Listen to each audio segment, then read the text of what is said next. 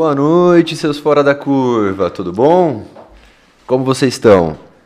Novamente estamos aqui reunidos, pontualmente às 7h37, ao meu lado meu sócio e irmão Vinícius. Fala seus fora da curva, tudo bem? Como é que vocês estão?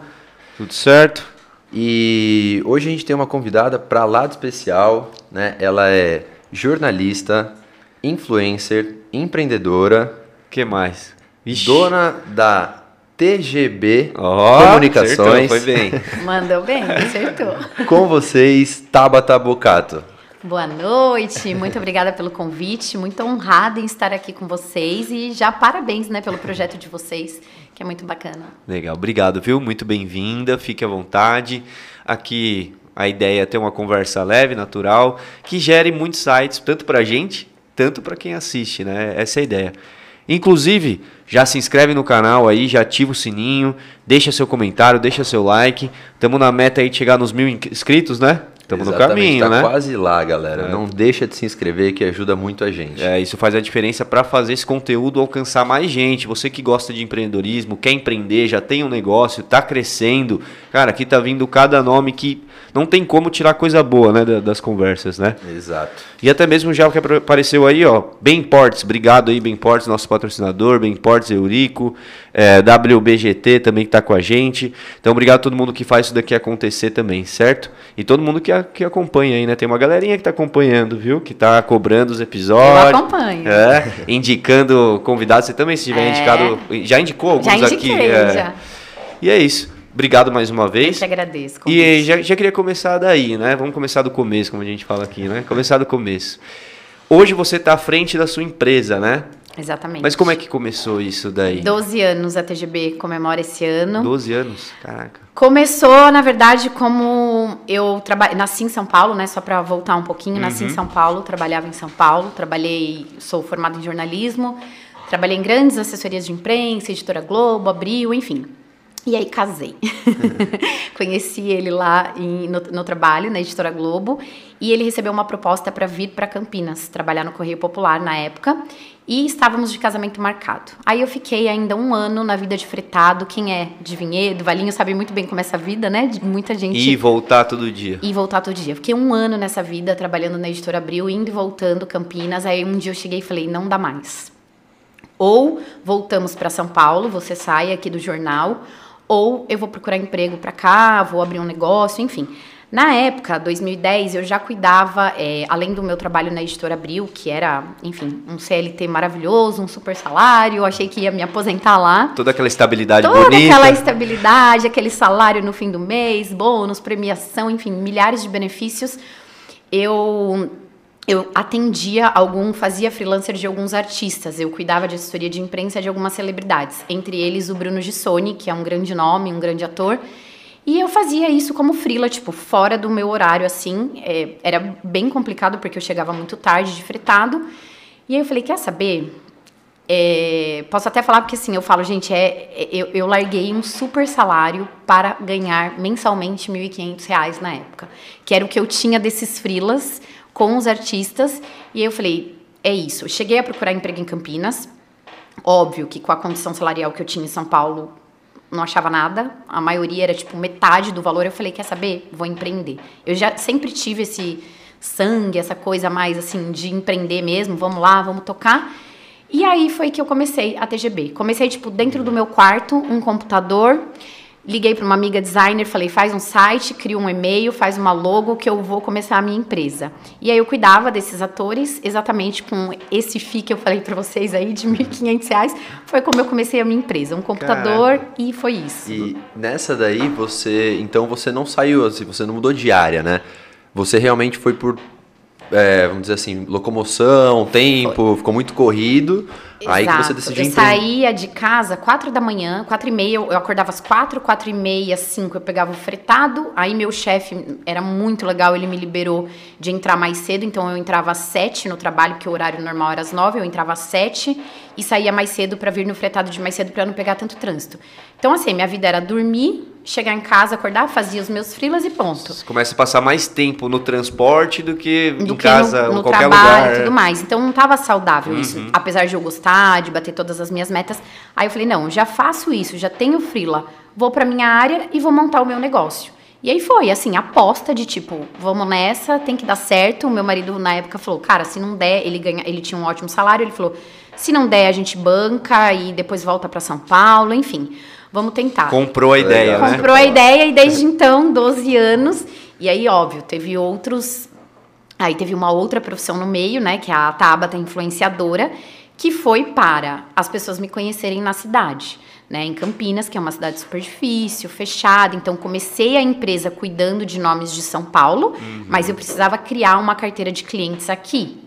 E ninguém me conhecia. Não tenho o sobrenome de nenhuma família famosa. É muito, muito comum no interior isso, É, né? que as pessoas se apegam muito a isso, né? Então, Uhum. tipo, quem é a Tabata? Aí meu marido já trabalhava nessa, ele, ele vem, né, do marketing digital, já trabalha com internet há muitos anos. Ele falou, olha, tá estourando, é o momento, blog. É, na época tinha, sei lá, quatro, cinco blogueiras assim grandes no Brasil, era um- algo muito novo. Ele falou, meu, agora é a hora, começa, faz o seu blog. E aí eu comecei. Nem era blog de Instagram Não, ainda, era blog, né? blog, Sim. que você escrevia tipo um diário e assim, não tinha essa coisa que acontece hoje dos fins comerciais. Era muito tipo o seu dia a dia, o que você faz e as pessoas se conectavam com isso. Então eu comecei a contar, na época eu falei, pô, minhas amigas de São Paulo vão gostar de acompanhar minha vida aqui em Campinas e conhecer Campinas, e tal. E foi aí que eu comecei. E logo por ele ser de publicidade, eu- falava muito, eu sabia, é, é bem legal essa história. Eu sabia ir pra um lugar em Campinas, eu sabia ir pro shopping.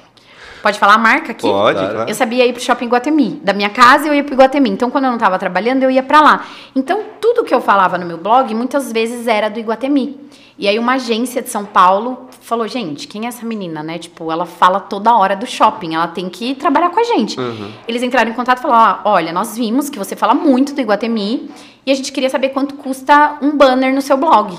Aí eu liguei pro meu marido e falei, gente, como assim? Eles Como é querem que colocar funciona? um banner no meu blog, quanto custa? Ele, não, você tem que mandar um media kit, agora vamos fazer o negócio direito, nananã. E aí, assim, com poucos meses como influenciadora, eu já tive meu primeiro contrato de trabalho pago mesmo assim por uma grande marca, que é o Grupo Iguatemi. Nossa, que legal, hein? Porque já tem vários pontos aí que te- te quero falar. perguntar.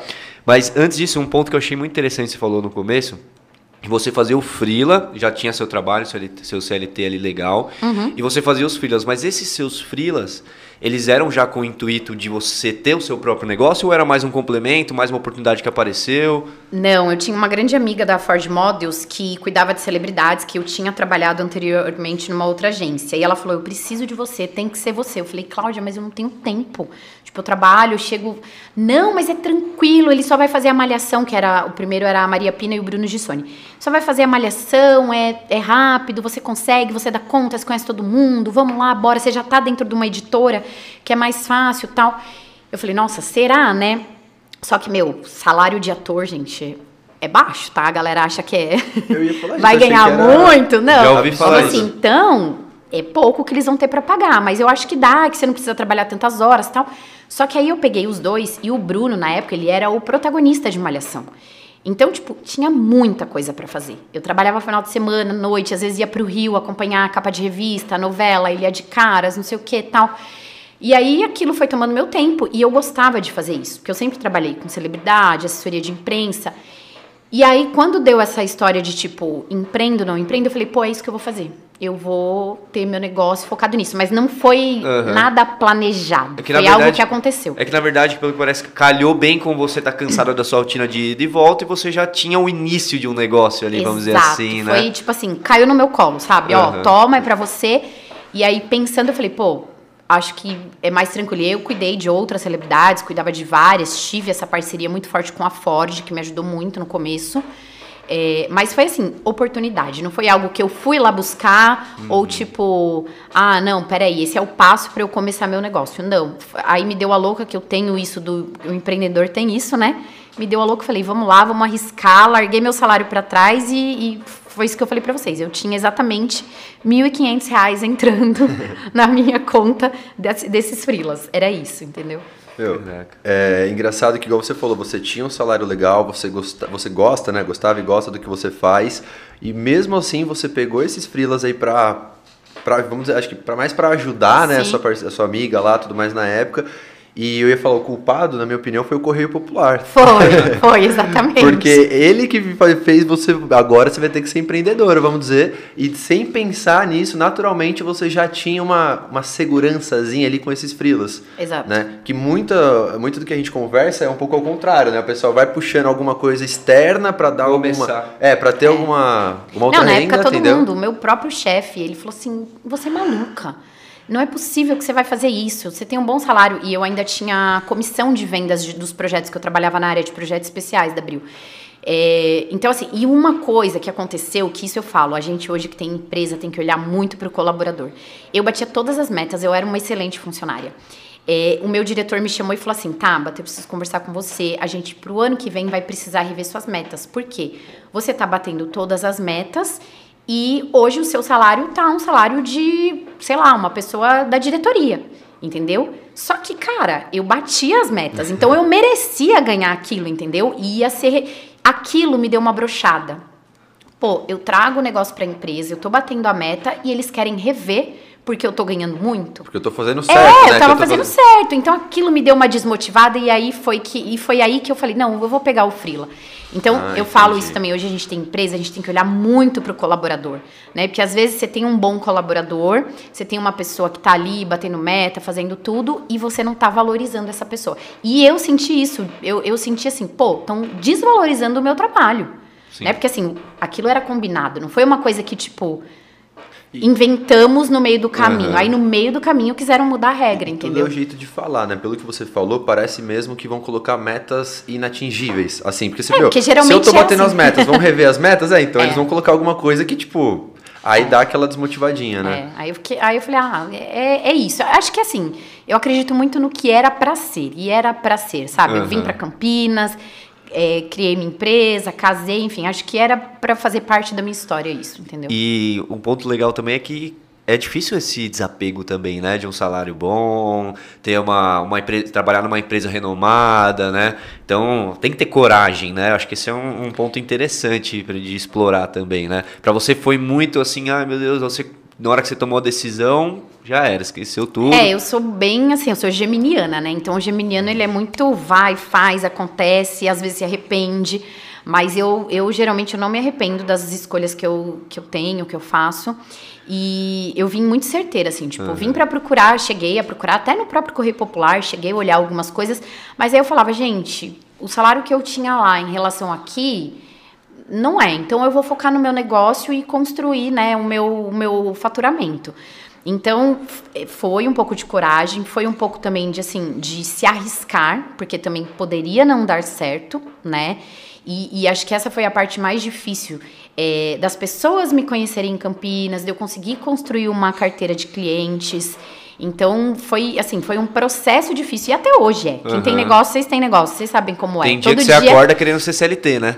Exatamente. Nossa, ter férias, é. né? Porque assim, por exemplo, eu nunca mais tive férias. Eu via, todo mundo olha meu Instagram e fala: "Nossa, ela viaja muito". Mas tô sempre trabalhando. Tirando entendeu? Foto, Sábado, isso, domingo, nanana, e mesmo da empresa, você tá lidando com a equipe, falando, né, fazendo reunião. Então, assim, você nunca mais para de trabalhar. Você trabalha muito Exato. mais quando você é empresário. E as pessoas acham que vai ser empresário, vai ter um negócio, vai trabalhar menos do que CLT. E não, Exato. é o contrário. E o ponto é que não necessariamente você está trabalhando só quando você está no escritório, sentado na frente do computador, né? Chegou uma mensagem, você já não tem como, você para e responde, você está trabalhando, né? Ah, até aconteceu alguma coisa, você para e responde onde você está, independente do horário, né? Quando é algo relacionado ao seu negócio, né? Isso, isso, também é, é brabo. Eu ia falar, por curiosidade, seu marido, ele continua no CLT? Não, gente, calma que aí Vai a história chegar. melhorou. O que, que aconteceu? Aí, assim... É, ele ficou, né, muitos anos no Correio Popular. Ele tem uma mente, ele é muito criativo, enfim, veio de, ele veio para fundar o portal Hack. hack.com.br, que na época que ele veio para cá era Cosmo. Então ele veio fazer toda essa parte de internet para o portal. Essa história de blogueiros, enfim, ele trouxe muita ideia. Só que é, tem muita coisa na comunicação que foi evoluindo, que alguns veículos, algumas coisas, tipo, não tinham um olhar. Que nem, por exemplo, hoje. Ah, um veículo tem um podcast. Cara, é super importante. Só que tem veículo que às vezes fala: ah, não, isso é bobeira, isso é passageiro, não tá olhando lá na frente, né? E ele sempre teve essa visão. E aí ele ficou, enfim, ele tinha um cargo super bacana, fez um trabalho muito legal. Só que a, a TGB começou a crescer. A gente, um dos nossos principais clientes na região na época, assim, que foi fazendo a empresa crescer foi o seu Rosa. Né? A gente trabalhou muitos anos com o Capucci, que é um cara assim. Aliás, convidem ele para vir aqui, porque ele é sensacional. Um Puta- cara, é um cara fora da curva. Somos clientes lá, viu? É, isso que eu ia É. falar. Não tem que eu- falar como é a estrutura, o atendimento, Não, é tudo tive, diferenciado. Assim, cara, uma escola ter ele ter sido meu cliente, um dos meus primeiros clientes assim da região, com toda a história que ele tem, feijoada do Rosa, enfim. Network. Tudo, foi muito legal. Hoje, um dos nossos maiores clientes, né, que é que eu falei pra vocês, que é a Brahma, que vocês já sabem, é a Diverte, é graças a ele. Foi um trabalho que foi por uma indicação dele. Então, assim, a gente é muito grato a todo o trabalho que a gente tem com ele. E, e aí, assim, a empresa começou a crescer, tomar um tamanho que, tipo, eu tinha equipe, tinha algumas pessoas na equipe, mas o Gustavo, mesmo trabalhando no Correio, ele sempre fez a parte de contrato, a parte burocrática, financeira. Então, assim, ele trabalhava ali na empresa, mas ele não estava na empresa. E aí, acho que, eu não lembro que ano que foi, eu decidi, 2013, eu decidi montar um coletivo de influenciadores, o primeiro coletivo de influenciadores do interior, o It Bloggers. E aí ele tava por trás, ele administrava, enfim, ele já tinha ali, igual eu, sabe, duas funções. Tava numa empresa e tava fazendo frila. Entendi. Então ele ajudava bastante. E aí eu decidi ter comprar um negócio que era um cliente nosso, foi uma esmalteria, que foi um erro que eu cometi. Posso até mais falar sobre isso, mas assim, Quero saber a foi um aprendizado, mas assim, foi um negócio que tirou um pouco do nosso foco da agência. E aí ali, cara, ele falou: não dá mais, eu vou precisar sair e ficar com você. E aí, acho que desde 2015 ou 2016, eu não lembro agora exatamente o ano, ele saiu do correio, quando o correio começou, tipo, passar por toda aquela dificuldade, tal, tal, tal, e veio pra agência. Então hoje ele é meu sócio, Tá comigo na agência. Hoje, a- o nosso maior cliente é ele quem gerencia, ele que faz toda a gestão de equipe. Então, assim, hoje somos sócios e era pra ser. Eu vim pra cá por conta dele e hoje estamos juntos Você vê na. como que é bizarro o destino, Bizarro, né? Não, bizarro. E assim, Muito super a bem história a de vocês agência. também, viu? Cresceu. E hoje é isso, né? A gente trabalha junto. Um casal que tudo- empreende tu- junto, é, né? Tudo junto. Desde, é, de- desde 2016, acho que ele de fato tá na TGB, assim. Eu não sabia, viu? Eu perguntei, porque você falando dele, eu falei, meu, ele é muito valioso. Será que ele chegou uma hora aí? Ah, que legal, então, sete anos juntos já. Não, ele é, ele é um super profissional, assim, aprendo muito com ele. O legal é que a gente é o oposto, eu sou a criativa, a que tem que puxar o balãozinho, ele é o pé no chão, a planilha, nananã. Então isso complementa muito num- e num negócio é muito É importante. né? essencial. E como é que é depois de um dia extenso de trabalho, um monte de estresse pra casa e, e manter o relacionamento saudável? Não, é, você sabe que assim, a gente trabalha muito, trabalha muito final de semana, evento, né? Enfim, tem todo, todo esse, esse trabalho, principalmente com os camarotes que a gente faz. E no meu aniversário, por exemplo, que foi recente, que eu fiz 40 anos, é, era um dia super importante do rodeio, e eu falei, hoje eu não vou trabalhar, vai ser meu aniversário, a equipe vai trabalhar, eu gostaria que você não trabalhasse. Mas não teve como, ele não trabalhou, ele trabalhou. Ele foi lá, ficou meia horinha, e aí eu falei, poxa, no dia do meu aniversário também, você não tem como parar de trabalhar. Mas é isso, é trabalho, tem hora que a gente tá falando de trabalho. Como eu sou também influenciadora, é, e ele, né, eu sempre falo que ele é meu maior fã, meu maior incentivador, meu fotógrafo, meu videomaker, quando não tem Sim, ninguém, quando não tira tem 300 equipe. fotos pra escolher uma, né? É, então assim, já tá acostumado. Assim, o trabalho, eu falo, o trabalho faz parte da nossa vida. Não tem como, entendeu? Tem que, em alguns momentos, saber separar, mas a gente tá 24 horas nisso. E, e trabalhar também com rede social, é, fazer gestão de outras redes, é o tempo inteiro. Então, assim, a sorte é que nós somos opostos, mas ao mesmo tempo a gente se complementa e os dois gostam do que faz. É, isso é importante, né? Então, isso. Mas assim, certo. você acha que é, é, é saudável? É, ah, saímos do escritório, a gente não fala mais disso. Você, você acha que é necessário ainda ter essa conversa? Eu acho que seria importante ter esse momento. Mas eu eu não sou esse tipo e eu não, assim, eu gosto muito do que eu faço, sempre gostei de muito do que eu faço. Então, o meu trabalho pra mim não é um trabalho, entendeu? Tipo, é minha vida. Tem gente que fala: "Não, preciso separar". E acho que por isso até que eu não combinava muito com CLT. Porque eu levava o trabalho, fazia o freela, eu não sei o quê. E ele também é assim. Quando eu conheci ele na Editora Globo, ele ele sentava assim, gente, é muito destino. A gente sentava bunda com bunda. Sim.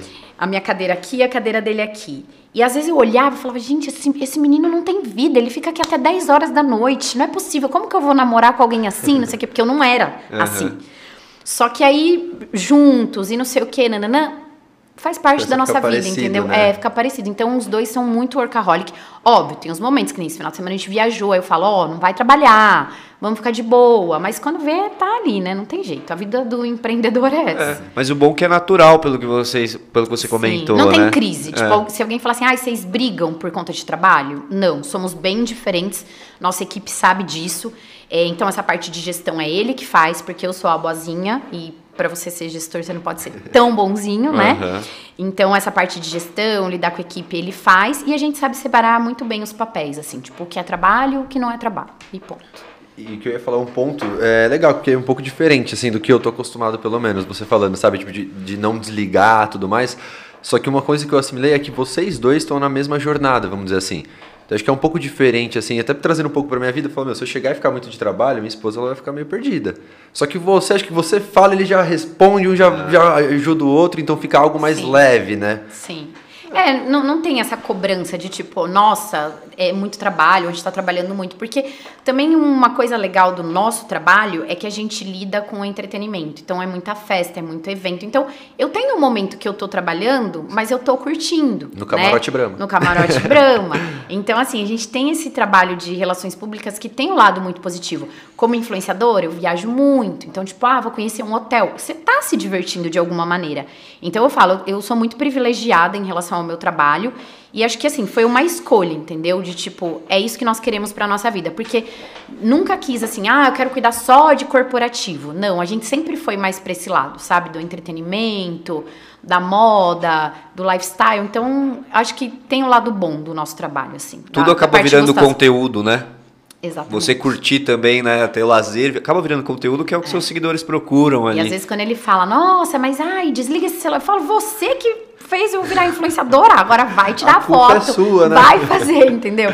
Então ele fala, não, é verdade. E ele super entende que é o trabalho. Aham. Né? Ele só não gosta, por exemplo, ele não gosta de aparecer. Quando ele aparece, dá um engajamento assim, altíssimo, o povo ama. Porque ele não Curiosidade. gosta. É, é, às vezes ele aparece, mas ele não gosta de aparecer. Então, é isso, assim, é, é essa habilidade. Tipo, eu não vou ficar filmando, colocando o celular na cara dele, porque ele não gosta. Então, a gente sabe separar as coisas. Que massa. E como é que foi isso? É, eu tenho muita curiosidade nesse sentido, porque vocês começaram ali com o negócio, um blog mesmo, escrito, vendendo banner, igual você falou. Isso já é um negócio, ainda existe, mas que foi tendo uma transição, né? Quando não tinha Instagram, você tava lá só no blog. Como é que foi essa você migrando pro Instagram, entendendo que ali era o caminho, né? Porque Cara, eu tava. Eu não lembro qual livro foi que eu li, que é, é, o pessoal ganhava muito dinheiro com blog, com banner, com acesso, né? E de repente, vamos dizer assim, praticamente tudo mudou já, né? Que é muito rápido nesse mercado, né? Sim.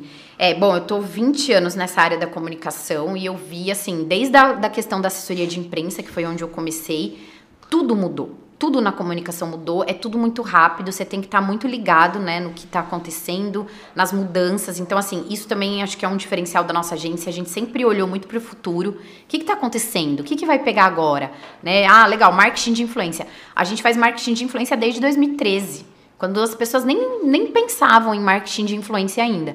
Então, é ter esse olhar também para o futuro. O blog, assim, eu mantive o meu, ainda escrevo para lá. Tem, tem grandes marcas que eu trabalho que querem matérias no blog. Essa questão de viagens que eu faço bastante hoje, né? É, é algo que as marcas, os hotéis, companhia aérea Restaurante, eu vi lá, né? é, Bastante. quer, quer um, um material ali que é que fica ali, né? Tipo, você jogar no Google, você vai achar. É, mas eu fui sempre assim, entendendo qual era o próximo passo, qual era a próxima rede e entrando. Por exemplo, o TikTok tá super em alta, né? Assim, é uma coisa que vai crescer cada vez mais, tem outras redes já concorrentes. Eu, Tabata, ainda não faço tanto conteúdo lá, mas deveria estar fazendo, sabe? Foquei mais no Instagram. Instagram hoje é de onde vem o meu maior faturamento como influenciadora. É, mas tem outras possibilidades que você pode explorar, né? Um podcast, um YouTube, enfim, tem N coisas, vocês estão aí nesse lado também, sabem a importância de, de ter outras redes, outras mídias. Mas, assim, foi sempre entendendo, tipo, o que, que vai acontecer daqui pra frente? Ah, tem que ir para lá? Então, bora. E não necessariamente fazer. desligar o outro ali, manter os vários canais, né? Exato. Eu nunca parei com o meu blog, ele tá lá até hoje. Eu tenho marcas que às vezes procuram só o trabalho ali. Mas foi isso, na época se vendia banner, se vendia o post, é, enfim, os acessos eram sempre. Eu tenho até hoje, assim, tem matéria minha que eu olho e falo, gente, mas de onde tá vindo isso, né? Tipo, se eu nem divulgo mais tanto o blog e tal, mas eu tenho o projeto de, inclusive, voltar a escrever para ele diariamente, porque as pessoas se conectam. Quem quer um conteúdo mais profundo vai procurar algo como um blog, como um YouTube, um podcast, então acho que é legal. Mas no dia a dia o meu conteúdo mesmo tá no, no Instagram. No Instagram. Que é de onde vem meu, meu principal faturamento como influenciadora. Que legal. Até isso que eu ia perguntar já, né, como influenciadora, eu tenho uma curiosidade. Porque você tem agência, não é uma agência de marketing, né? É, é uma, é uma agência de relações públicas e marketing de influência. Isso, mas não é aquela agência de marketing tradicional. Vai não, fazer arte, né? Não, isso, não. exatamente. Não, isso aí eu trabalho em parceria com outras agências. Isso que eu queria perguntar, por curiosidade, assim, essa parte de influenciadora. É, a gente fala muito aqui, né, que, meu, não dá para fazer tudo. Você falou, tem muita rede social. Então, o blog muito legal que você falou, você começou com o objetivo de fazer network, de conhecer pessoas, Sim. e já foi monetizando ali, né? Já virou um, um empreendimento. Virou um, meu, eu falo que é o meu segundo trabalho. e até, tipo, no meu raciocínio, assim, desse tempo que você começou para cá, o Instagram, concordo, assim, tá totalmente mais em alta. Só que até mesmo na minha leitura, o seu perfil parece mais de Instagram. Porque no TikTok, eu, pelo menos, parece ter mais dancinha, é algo mais descontraído. E como que você trabalha isso? Você fala, como que você analisa, sabe? Meu, precisamos estar em todas ou não? Vou me conectar realmente aonde eu sei que eu vou entregar? Como que você, sabe, analisa mais ou menos o trabalho? Eu acho que assim, eu, inclusive eu falei, né, para vocês antes da gente começar que hoje eu dou uma mentoria que foi uma, uma, uma procura que eu tive por outros influenciadores, até por eu estar bastante tempo nessa área e ter agência, porque eu tô dos dois lados, né? Eu tô do lado como influenciadora contratada, que a marca passa um briefing, aí eu entendo, e eu tô do lado como agência que contrata o influenciador. Então eu sei o que a marca quer, eu sei o que ela tá buscando, que no final das contas é o quê? Venda, e você também resultado. sabe como o influencer pensa, né? Como pensa. Tipo, isso aqui não tá legal. Quando um cliente uhum. vem falar pra mim, ah, eu vou dar uma caneca. Legal, amiga, uma caneca não vale meu post, entendeu? Vamos conversar melhor uhum. sobre isso? Quanto custa esse post? Qual que é o valor da minha mídia? Porque é isso. Vocês são uma mídia, eu sou uma mídia e a mídia tem um valor, né? Tem uhum. um preço. Então, eu tô dos dois lados eu consigo ter essa visão. E a mentoria surgiu justamente por isso, assim, por ver que a gente precisa ser profissional, precisa entregar né, um, um resultado para o cliente, é, e muita gente não sabe como fazer isso. É um negócio muito louco. Tem muita gente que fala assim: ah, mas quanto eu cobro? Como eu cobro? Muito informal ainda, né? Mu ainda é muito informal. É, ainda tem muita empresa que, tipo, também não sabe como lidar com o influenciador. Então, a minha agência tem justamente esse papel de, tipo, entender o que a marca quer e como a gente. Qual vai ser a estratégia com o influenciador. Porque tem várias maneiras de você trabalhar. Você pode contratar você pode fazer um seeding, que é enviar um produto, você pode levar para um evento, uma presença. Então, tem vários formatos que aí entra dentro, né, justamente da publicidade, que você pode trabalhar. Então, tem toda essa evolução dentro desse processo e assim, eu sempre falo, onde você consegue manter a constância? Que não adianta você fazer hoje, aqui e parar né? Você tem que ter uma constância. Então, eu, Tabata, hoje consigo ter uma constância no Instagram porque já virou parte da minha rotina. Eu ligo a câmera ali, tô ali, faço. Meu público, pela faixa etária, que é 25, 40, né? O principal, assim, 25 a, até 45, tá mais no Instagram. Né? Eu não tenho tanta gente da faixa de 15 a 25, que é mais quem tá no TikTok. Então, assim, e você precisa de constância no TikTok, fazer todo dia, no YouTube, ah, uma vez por semana. Então, tem que ter essa questão da constância. Então, quando eu dou a mentoria, a pessoa fala onde eu faço, onde, você consegue Entendi. manter uma constância. Onde você se sente mais à vontade. Porque tem gente, às vezes, que não gosta de aparecer. Uhum. Né, assim, de, de se filmar, uhum. de sair falando ali, não, não se dá tão um bem blog nisso. cai melhor que... A pessoa, às vezes, ama escrever. Então, um blog. Então, é entender o perfil da pessoa e onde ela vai conseguir manter uma constância. Acho que é isso, assim. Eu, por várias vezes, ah, quero fazer isso, quero fazer aquilo.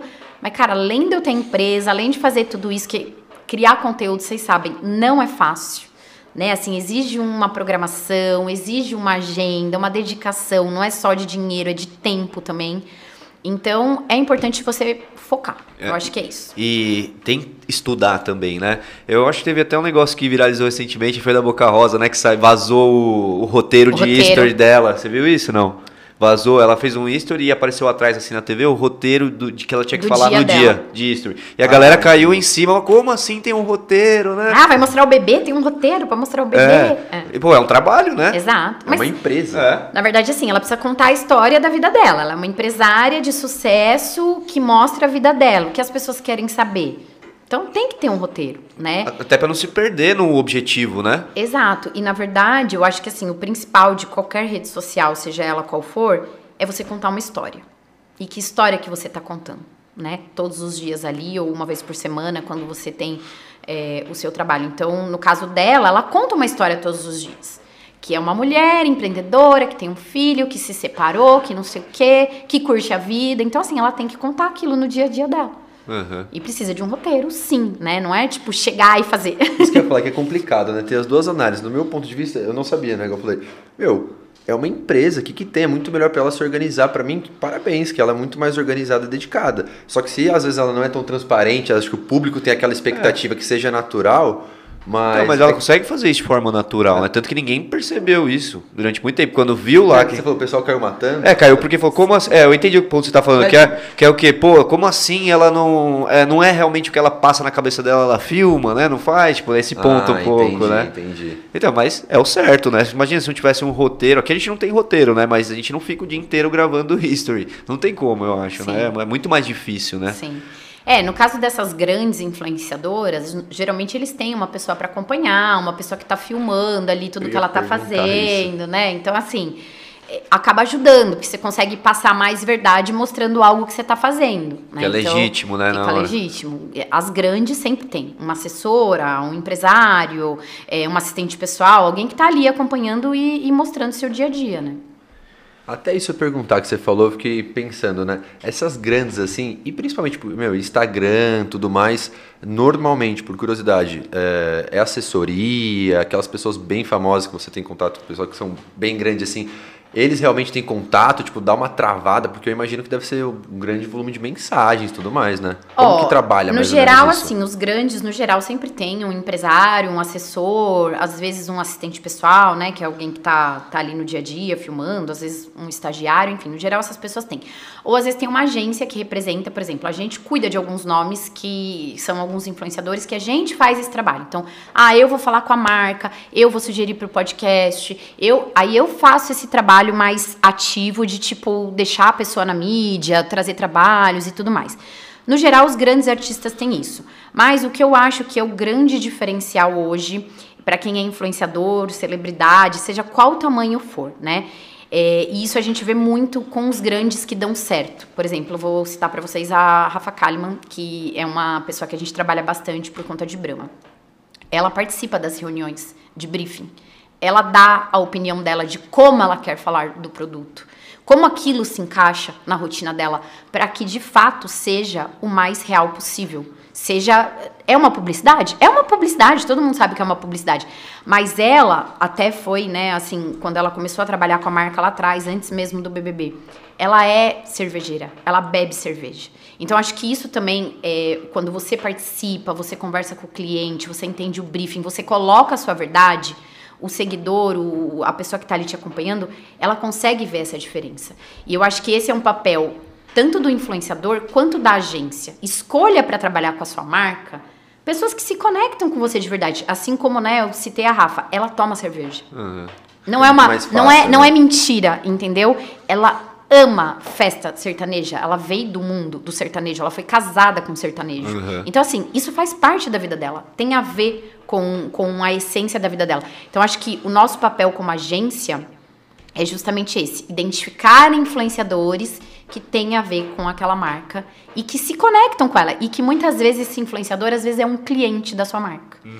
Não sabe, né? E, e fica bom pros dois, eu acho, essa naturalidade, né? Tanto para ela expressar o, o produto e tanto em conversão de vendas para a empresa, né? Pô, a Exatamente. Rafa gosta mesmo, como ela postou disso, vou comprar Brahma também. Exatamente. né? Acho que gera uma conexão. Hoje mesmo eu fiz uma publi, é, cara, que às vezes eu falo assim, gente, meu Deus, a pessoa tá me pagando pra falar sobre isso, tipo, eu falaria, sabe, assim, porque faz parte da minha vida.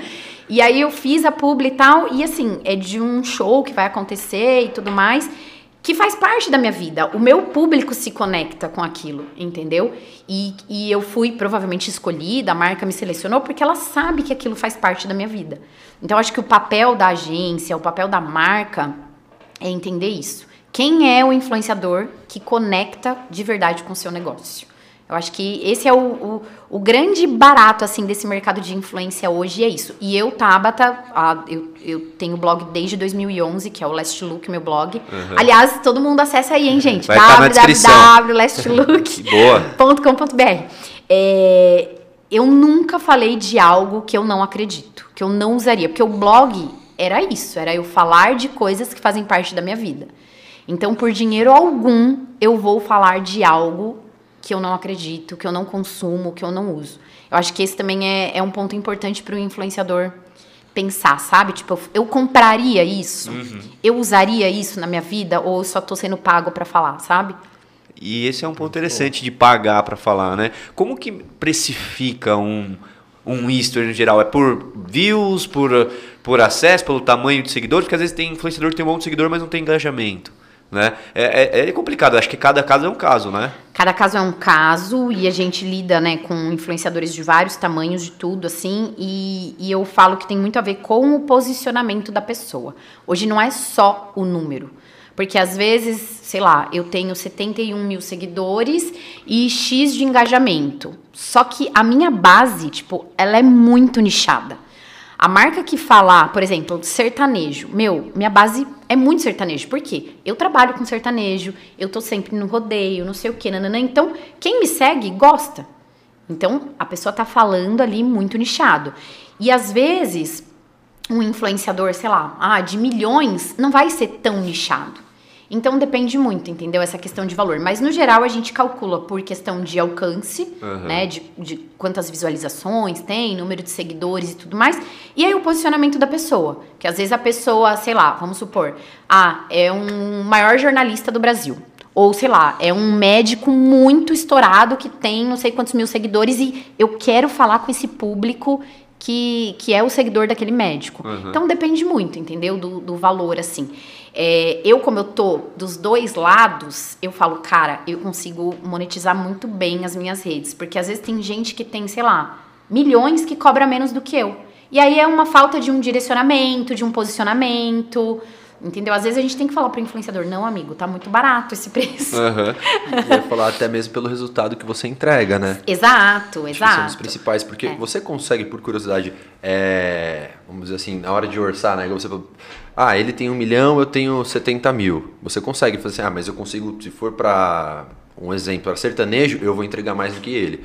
Porque o meu público, você tem esses dados assim? Sim, você consegue ter esses dados. A gente tem algumas ferramentas também que dão essas informações em relação a público, faixa etária, enfim, N, N dados que são importantes sobre o que a pessoa mais fala, sobre quais marcas ela está associada. Então tem tudo isso, né? Assim, eu desde que eu comecei lá atrás, 2011, eu tinha. É, isso, no caso, foi planejado. a, a, a agência não foi planejada, mas isso foi. Eu quero trabalhar com grandes marcas. Então, eu vou ter que falar não para muita coisa. E eu já falei não para muita coisa para poder trabalhar com as marcas que eu trabalho hoje. Né? Então, assim, pô, hoje eu tô com Azul, com Chevrolet, é, putz, várias marcas assim que eu olho e falo, nossa, caramba, né? Olha que, que legal. Mas eu tive que fazer escolhas para isso. Eu não, não vou poder trabalhar com qualquer marca se eu quero trabalhar com essas marcas.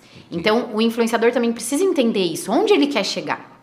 Qual, qual é o caminho ele quer percorrer? Né? Outro dia mesmo eu fui num cliente, ele falou assim, cara, eu adoro X influencer, mas, meu, as marcas que ela faz não conversa com a nossa marca. Então eu não posso me associar. Então tem isso também, entendeu? Você precisa entender onde você quer chegar e qual é o público que você quer atingir. E também pro lado do influenciador, às vezes até nessa de querer todo mundo, né? Aí começa a fazer de várias marcas aqui, fiz uma hoje que, que não é a que eu quero, mas ah, preciso de dinheiro, faz aqui. Aí daqui a pouco pede uma oportunidade de fazer com aquela que queria por já ter feito de uma concorrente menor, né? Ou que não é a que queria trabalhar, né? No, no fundo mesmo. Exatamente, são escolhas. Uhum. E você vai ter que falar não durante o processo.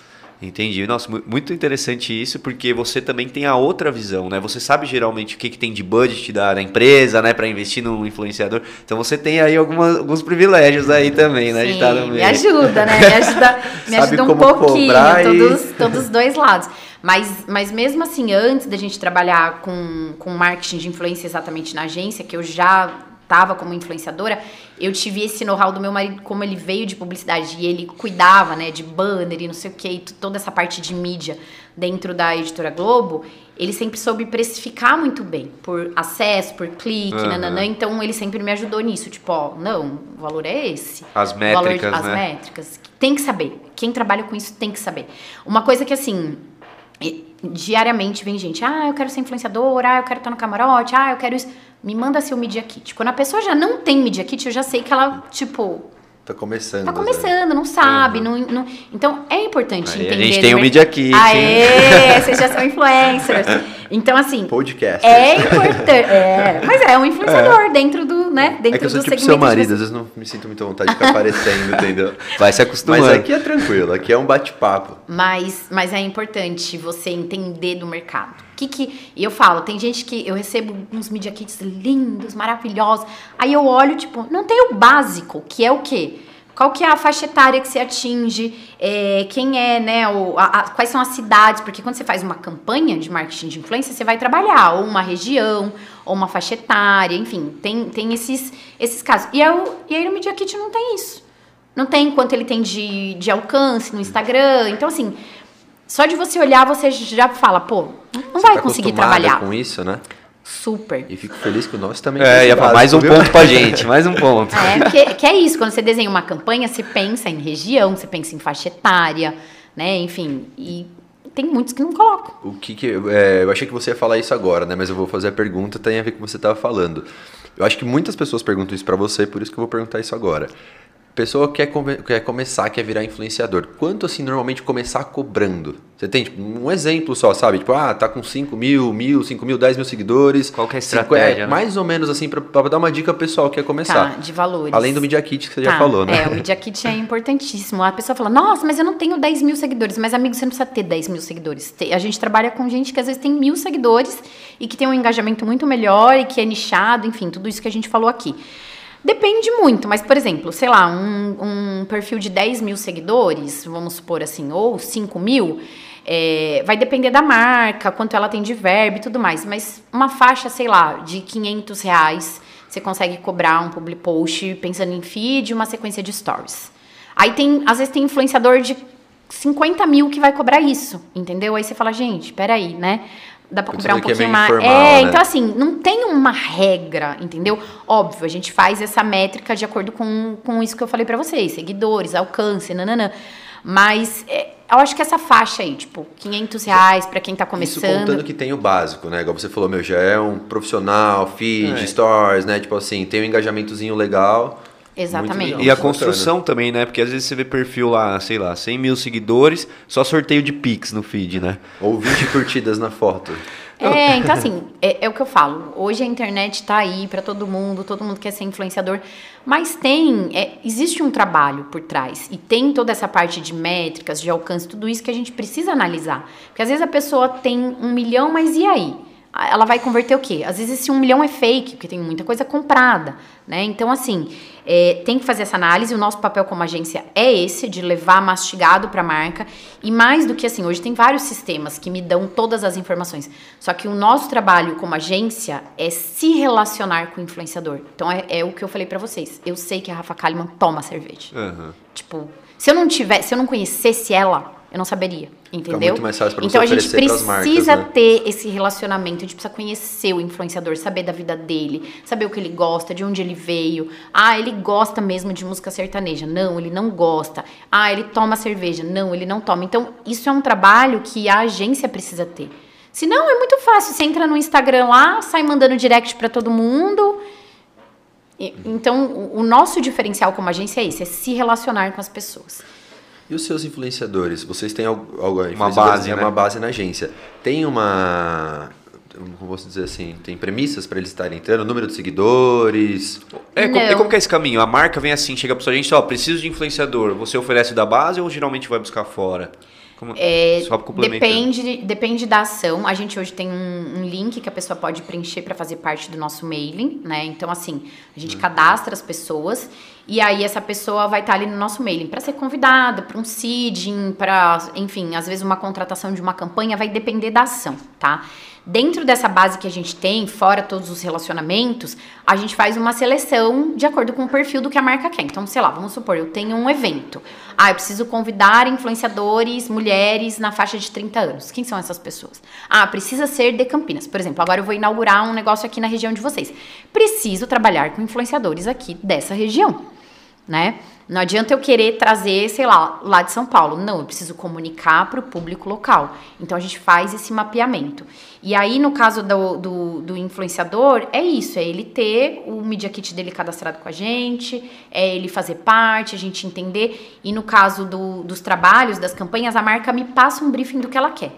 Eu quero influenciadores, 40 anos, 35, mulheres, homens, é, influenciadores com pet. E aí a gente faz esse mapeamento e vai entender. Sempre tem um briefing. Né? Aí você já vai na sua base lá e procura. E seleciona e procura. E aí pode ser uma pessoa que é uma agenciada minha, pode ser uma pessoa que é super parceira minha, ou não. Pode ser uma pessoa que, tipo, eu estou mapeando para essa ação. É né? Igual você falou, se for uma região diferente que você não tem ninguém, você vai ter que ir atrás. Vou atrás, vou Assertividade mapear. normalmente é melhor e o orçamento cai um pouco, né? Do que você querer chamar uma pessoa muito grande. Exato. A gente tem um pouco dessa leitura aqui pro restaurante, sabe? É. Você, ah, pô, tem pessoas que têm milhões, só que a gente só vende regional. Sim, Às você vezes, tem que trabalhar né, com regional. 2, 5, 10 mil aqui da região, que tem uma audiência boa na região, dizer, em vendas pra gente, a nossa análise é que vai, vai, vai valer mais a pena, sabe? Sim. É, eu acho que o, o que a gente precisa sempre analisar como agência é essa questão que a gente faz, fala para o cliente quando vai desenhar um briefing. O que, que você quer? Você quer visibilidade, porque eu posso trazer uma pessoa de milhões aqui que vai te trazer visibilidade e, e a pessoa vai olhar e falar: nossa, que legal, ela veio no seu restaurante. Ou você quer uma conversão. A pessoa daqui da região com certeza vai converter né, em vendas, em novos clientes e tudo mais, do que uma pessoa que não é daqui, que só veio Tipo, ah, ela esteve aqui, sei lá, o Caio Castro esteve aqui. Uhum, né? Tipo, ele é uma pessoa que vai ser muito legal para vocês, mas não necessariamente ele vai converter. Exato. Pode ser que converta muito, mas pode ser que não converta. É. E talvez a influenciadora daqui de 5 mil seguidores, que mora aqui, que tem a sua base de seguidores daqui, vai te trazer mais clientes. É porque daquele ponto lá, o Caio Castro tem, sei lá, 10 milhões lá no Instagram dele. Quantos, quantos por cento é daqui da nossa região, né? É. Entra nesse então, ponto. conversão e brand, né? Tipo, exatamente, exatamente. Você está sendo uma aula, viu? É. Obrigado. Ah, Várias coisas que eu tô tirando dúvida aqui. Já tô até querendo falar com o Vini já para as próximas ações aqui nossas. Feliz. E, e, deve ser difícil, né? Lidar também com os influenciadores. Eu, eu, imagino que deve entrar um pouco de ego também, alguns, né? E até mesmo o cuidado que tem que ter em selecionar, né? Às vezes pensando no futuro, se esse influenciador às vezes pode se envolver em alguma polêmica. Como que é esse trabalho, assim, de, é cauteloso, né? Bem cauteloso e, e tá cada vez mais difícil, né? Pra gente realizar esse trabalho, principalmente nos dias de hoje, de cancelamento, enfim todos os auês aí que a gente acompanha, né? Que assim, às vezes uma frase, uma fala, um posicionamento da pessoa, isso pode atingir a marca e na questão da marca também pode atingir o influenciador. Então eu sempre falo, como influenciador, você tem que analisar quais são as marcas que você vai trabalhar, né? Porque assim, você tá ali dando uma. Ontem mesmo aconteceu um caso comigo, eu vou falar para vocês porque assim, eu sou muito transparente nas minhas redes. Eu fui num restaurante eu não sou de falar mal nas minhas redes sociais de nenhuma marca, de nada, porque eu tô do outro lado como agência e eu sei o quanto é difícil você trazer um público, criar. Às vezes o seu funcionário não tá num bom dia e não vai atender bem a pessoa. Porém, quem me segue quer a dica verdadeira. Você foi bem atendida? Né? Foi legal. Não dá pra mentir também. Não dá né? pra mentir. Eu não posso mentir. E assim, eu fui muito mal atendida num restaurante. É, entregar, trouxeram prato de todo mundo, nananana. E aí, assim, eu não saí falando mal, mas eu falei, olha, não é um lugar que eu voltaria e eu não indico. Por isso, por isso, por isso.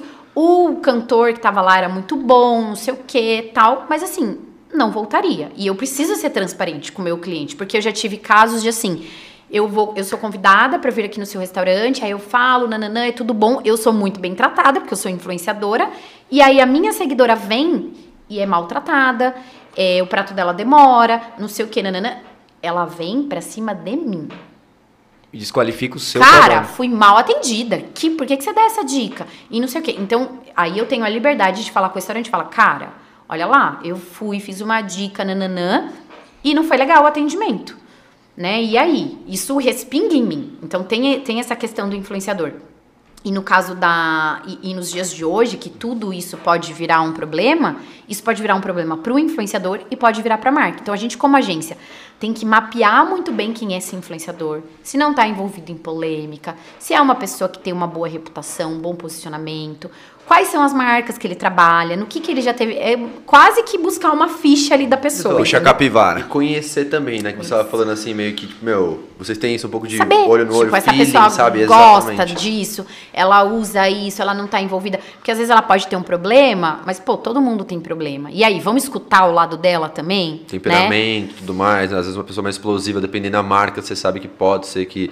Tem todo esse estudo, assim, por Tem curiosidade? assim? todo esse estudo. A gente precisa hoje, assim, analisar tudo, gente. A questão de diversidade, de inclusão, tudo isso hoje é pautado quando você faz um briefing de uma campanha, entendeu? Porque é isso, a gente não sabe. A gente está falando aqui e a gente não sabe quem está escutando a gente. Então, Entendi. é algo assim que cada vez mais, como agência, RP, o pessoal de marketing, assessores, precisam zelar pela imagem, precisam cuidar e precisam fazer um mapeamento mesmo, tipo, quem- com quem que eu vou me associar? Porque é isso, é uma associação. Eu ia falar, vamos, já que o Vini entrou na polêmica, né? e quando. Nem falando nomes, nada, mas sabe, tipo, é, de, nome, de maneira geral, e quando dá um, um BO? Contratou, né? né, Quando, já. quando dá um cancelamento, né? Vocês fazem gestão de crise também? Ó, minha, antigamente, né, eu falei, comecei há 20 anos atrás. Você tinha uma agência de RP, uma de marketing, uma de assessoria, uma de gestão de crise. Hoje em dia, quem trabalha com comunicação precisa saber fazer o 360, né? Porque do nada pode estourar uma crise. E às vezes são coisas assim, uma fala, um. Aconteceu recente com um cliente nosso, que eu eu posso até citar, foi um acidente de trânsito que ele não tinha nada a ver com o negócio, só que foi em frente ao negócio dele. Respingou pra quem? Pra ele. E aí você tem que posicionar, você tem que ser rápido, tem que escrever nota, tem que falar com a imprensa, a imprensa procura, a imprensa quer gravar, quem é o porta-voz. Então, assim, hoje a gente precisa estar muito ligado e muito antenado quando acontece alguma coisa. E às vezes é um fator externo que acontece. Como eu falei, foi um acidente que não tinha nada a ver com ele, mas foi em frente ao ponto dele. Imagina aqui, tem um acidente aqui na frente do negócio de vocês pode respingar, né? Então, assim, a gente tem que estar preparado como agência. Falo que é 24 horas. Já tiveram vários casos, várias coisas, assim, e às vezes, ah, numa pequena fala, numa pequena coisa que aconteceu com a pessoa, é, alguma coisa que ela postou, é, alguma coisa, sei lá, hoje essa questão muito, né, da inclusão, da diversidade, do racismo, tudo isso tá sempre sendo muito olhado pelas pessoas. Então, infelizmente, a gente tem que estar ligado ali e mapeando. Ah, essa pessoa já se envolveu? Não, não se envolveu. Ah, essa pessoa tem uma boa reputação? É isso. é- No final é o que eu falo. Tudo é sobre posicionamento. Como essa pessoa se posiciona, né? Até a questão política. Sim. En- Então tem, tem muitas coisas que a gente precisa analisar e entender. Tipo, Entra o que você falou antes, então não tem muito uma regra, assim, né? É ir analisando, mapeando, tentando fechar bem o cerco, mas, vamos dizer assim, tá disposto a isso tá a qualquer disposto momento, né? e saber que pode acontecer. Principalmente fator externo, igual você comentou, né? E até mesmo, deixa eu agradecer aqui a Eurico Imóveis, aproveitando que apareceu aí, nosso patrocinador aqui, imóveis em Valinhos, Vinhedo, dá uma procurada ali quem tá procurando imóvel, um lugar para morar, investir também.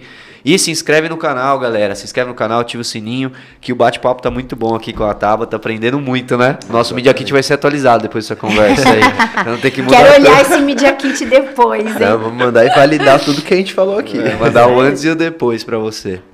E indo para essa parte aí de gestão assim do seu negócio também, é, como é que é o ponto de você tá captando pessoas novas também assim, pô, tem que estar olhando também ó, os talentos surgindo, vamos dizer Sim, assim, né? sim. Vocês ficam atentos a isso também? Super, eu brinco que eu sou que eu sou igual o booker de agência de modelo, eu sou do influenciador, sabe? Eu olho aquela pessoa e Olheira. falo, essa, olheira, eu falo, essa daí vai dar certo. Então é isso, é apostar em quem tá começando, porque muitas vezes o mercado não dá oportunidade para quem tá começando, e às vezes essa pessoa pode se transformar. Então, assim, a gente tem vários influenciadores é, que acabam virando amigos ou grandes parceiros que começam com a gente assim, tipo, meu, tô começando, me dá uma oportunidade. Tem muita gente que vem e bate na porta e fala, queria fazer parte do seu mailing. E quando eu vejo que a pessoa, tipo, tem vontade, quer, tá se dedicando, meu, tem que dar oportunidade. Porque é igual o primeiro emprego. Se você não tiver a primeira oportunidade, como que você vai trabalhar, né? Como que você vai ter experiência? Então acho que da nossa parte isso é importante. A gente olha muito para isso, de novas oportunidades, de novos influenciadores, de, de ter esse olhar mesmo de tipo, cara, a pessoa tem tem um perfil para isso. É, e aí, assim, é esse mapeamento, é ficar olhando, entendendo, tipo, o que está acontecendo no TikTok, no Instagram, quem são as pessoas que estão se destacando, né, dentro da região, que a gente trabalha toda a região aqui do interior e vai aumentando esse mailing. E às vezes também por indicação, né? Ah, essa pessoa aqui, pô, é legal, coloca lá no seu mailing. Ah, legal.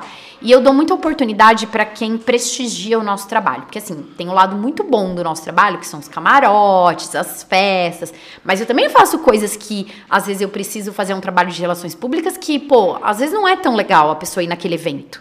Só que é uma pessoa que, pô, ela foi nesse evento, óbvio que eu vou dar prioridade para ela num camarote, em alguma outra coisa assim. Então a gente faz muito isso, sabe? De tipo, ajuda a ser ajudado. Assim. É, é uma parceria. É, um, é, é uma mão que, tipo, tem que ser legal pros dois. Que é só ir no, no, gostosinho, no camarote. É. E hoje, com essa coisa também da monetização da profissão, é isso. Não é só a pessoa ganhar presente ou só não sei o quê. Tem uma campanha paga para ela? Vamos lá, então, vamos pagar para ela, vamos sugerir o nome dela. Então, acho que é isso. A gente tem bons parceiros. É óbvio que isso eu falei esses dias até para uma mentorada minha e a gente pensa muito nisso. Óbvio que eu vou preferir trabalhar com uma pessoa que eu já conheço, que eu sei que entrega, que é profissional, que não se envolve em polêmica. Óbvio, isso é, é sempre assim. Você sempre vai preferir é, lidar com quem você já conhece. Mas a gente dá oportunidade sim para o novo e tem muita gente legal surgindo, despontando é, que a gente tem que ficar de olho e, e é, também até para não perder a oportunidade, né? Às vezes é, a pessoa está crescendo, ah, não, não vou trabalhar com essa pessoa, não. Aí passa dois anos, o cara estoura. Pode, exatamente. É. E, isso que eu ia perguntar aí, como que você trabalha, né? Por curiosidade, não sei se você, é, com os influenciadores, como, tipo, é uma contratação ou não? Só ficam na base, aí tem alguma coisa, tem uma contratação, você chama, intermedia, tipo, a agência que paga eles pela... Aí depende da ocasião, mas no geral, assim, a gente tem eles no mailing, aí vai convidar, vai mandar presente, seeding, enfim, todo esse trabalho. E tem a parte de contratação. Na parte de contratação, o que eu fechar de trabalho para essa pessoa, eu ganho 20% de comissão. Se ele não for um agenciado meu. Se ele for um agenciado, eu tenho poucos hoje, eu não, não faço mais isso porque dá muito trabalho. a gente tem, tem que ficar vendendo. É, né? tem que ficar fazendo um trabalho bem ativo, que não é fácil, né? É, trabalhar com vendas não, não é algo fácil, porque você está ali vendendo a pessoa. Então, assim, esse trabalho ativo a gente tem para três ou quatro nomes, é, que aí eu tenho um FII mensal dessa pessoa e em alguns trabalhos ganho uma comissão. Mas no geral a pessoa está na minha base, que aí eu não faço um trabalho ativo. Então, assim, ah, a Ben falou: ó, eu quero contratar 10 influenciadores e eu tenho X de verba. Legal, eu vou ver quem faz parte do perfil do que ele precisa, vou contratar e aí eu ganho uma comissão. Esse é, esse é o, mais assim, que mais, é o mais tradicional, é, o que mais legal. acontece, que não é uma pessoa que está agenciada a mim. Eu não estou ali vendendo no dia a dia essa pessoa. E uhum. aí eu tenho alguns que eu faço esse trabalho mais ativo mesmo, de tipo, tá posicionando a pessoa, apresentando e etc. É isso que eu queria saber, porque então realmente é uma agência, né? Mas assim, não é uma empresa, vocês não são empresários de influenciadores, né? não administram uma carreira. Os influenciadores têm empresários também? Tem, Alguns? tem Ai, muitos que, que tem, vários tem. Igual. Os grandes, os pequenos, tem assessores, tem. O caso mais Hoje comum tem agências é, é especialistas nisso, assim, só, foca, só focada em agenciamento de influenciador. Ai, tem, tem muitas agências, tenho amigas que fazem isso, enfim. Eu, Tabata, é, como eu tô do outro lado, é, aí eu vou falar uma, uma coisa polêmica, assim, né? Não que eu não. Eu acho importante ter esse trabalho de alguém te vendendo, alguém fazendo, até porque eu faço isso para algumas pessoas. Mas eu, Tabata, gosto de conversar com o cliente, entender o que ele quer. Então, eu acho muito importante, mesmo que você tenha um empresário, mesmo que você tenha um assessor, que você faça parte. Porque é você que está falando. Né? Então, assim, eu gosto, tipo, que que é, que que, qual que é o briefing? O que, que você está esperando? Ah, eu estou esperando vender mais. Estou esperando que mil pessoas cliquem no seu link. Eu gosto de escutar isso da marca. Então, eu acho importante o influenciador entender isso, mesmo que ele tenha um empresário, mesmo que ele tenha um assessor, se não ficar algo muito distante, sabe? Tipo, ah, você só vai ali, faz e você não tá nem sabendo o que tá acontecendo. Tá muito por dentro do é. projeto, né? Exato. Então, mesmo que você tenha um empresário, uma agência, tal, cara, se inteira, entende, faz, entenda o briefing, faça o negócio direito. Monte tem... uma estratégia em cima do que a marca quer, né? Exatamente. Porque não é só postar, né? Não. Tem um jeito de você postar para converter mais, né, também. Exatamente. Às vezes a marca, ah, não quero só visibilidade, quero que clique no link, igual você falou. Então, pô, vou pôr o link aqui, desse jeito, no quarto history, né? Não tem, tem tudo isso, tem né? tudo isso, é, é estratégia. Dicas para estar melhorando cada vez mais a assertividade no trabalho, né? Como a cliente que você falou da Brahma, né? Sim. Falou, Ela vai na reunião. Ela participa da reunião. E ela não teria obrigatoriedade de fazer isso, né? Nenhuma, É um zero. diferencial dela, É o diferencial assim. dela. Não é à toa, ela é embaixadora da marca. Né, legal. assim, sempre, ah, tem uma campanha, tem isso, ela vem com a ideia, ela pensou, ela pensa no roteiro, ela não é roteirista. Ela pensa no roteiro, o que ela vai fazer, com quem que ela vai fazer. Então, assim, eu acho que tem grandes, a própria Bianca que a gente citou aqui, são pessoas que se envolvem no processo, né? Que, tipo, cara, eu quero participar, vamos fazer o negócio a quatro mãos. E eu acho que esse é o diferencial. E que muita gente não está disposta a fazer isso. Entendeu? É. Não, não tá disposta e não quer, porque dá trabalho. E hoje lá na, com a Brahma, é, do camarote, você que seleciona, os, a sua empresa que seleciona os influencers ali para estar no camarote, é mais essa, essa parte? Como é que é, que é o São relacionamento? várias, várias etapas, vários É. processos. Porque, na verdade, assim, a gente trabalha com a Adverte, que é uma agência é, que cuida de todos os camarotes, inclusive do camarote Bar Brahma em São Paulo. E aí a gente faz um trabalho de relações públicas com eles, junto com a Brahma, tá? Então, é, é um, um trabalho em conjunto. E, geralmente, as grandes marcas têm várias agências envolvidas. Não é só a nossa Sério? agência, não é só a Adverte. Aí tem uma África da vida, sei lá, tem várias agências, publicidade, várias agências envolvidas num processo de um- uma ação com o influenciador, de um envio e etc. Então, o nosso trabalho é mais voltado para essa parte de RP e marketing de influência. A gente tem outras agências envolvidas que vão olhar o mapeamento que a gente faz. Tá? A gente fala com o influenciador, a gente convida, a gente recebe, mas tem outras agências que olham, ah, legal, esse nome tá ok, vamos em frente, vamos seguir. Então, é um processo assim, é, e também de relacionamento que a gente foi construindo ao longo desses anos. Ah, quem são os perfis sertanejos? Que Brahma, um dos, do- do- dos pontos da marca é futebol e sertanejo, né? Então, assim, quem tem a ver com sertanejo? A gente faz essa seleção. Ah, aqui da região teve o rodeio de Americana. Quem é da região de Americana que conversa com isso? Então, são várias etapas, passa por nós. É, quem está à frente hoje desse cliente, né, da Diverte da Brahma, é o meu marido, que é o Gustavo. Ele está mais à frente. E aí, nossa equipe. Todo mundo fala, todo mundo recebe. É, enfim, é um relacionamento diário que a gente tem com os influenciadores para entender quem tem a ver, quem não tem a ver. Óbvio, existe uma demanda muito grande, porque todo mundo quer ser convidado, né? Tem vários perfis, eu recebo direto. Ai, é, o camarote mandou falar com você. Legal, eu vou, eu entro no perfil, eu olho, se tem a ver, legal, vamos colocar no mail. Às vezes não tem o perfil. Né? Às vezes a pessoa ou não está numa região que a gente quer atingir, ou o perfil dela não tem a ver. Então, assim, é um trabalho diário que a gente faz, que é mais ou menos é, o que a gente falou aqui, do olheiro. Tem que Uhum. estar de olho no que está acontecendo. E existe também, não sei, né? Vem na minha cabeça agora essa pergunta, pode ser que seja muito besta, tá? Mas existe também um, um, um exemplo, uma lista de convidados de pessoas que são mais low profile, mas que são influenciadoras offline, vamos dizer assim. Porque às Sim. vezes tem muita gente que conhece a cidade inteira, todo mundo, mas tem mil seguidores lá no Instagram.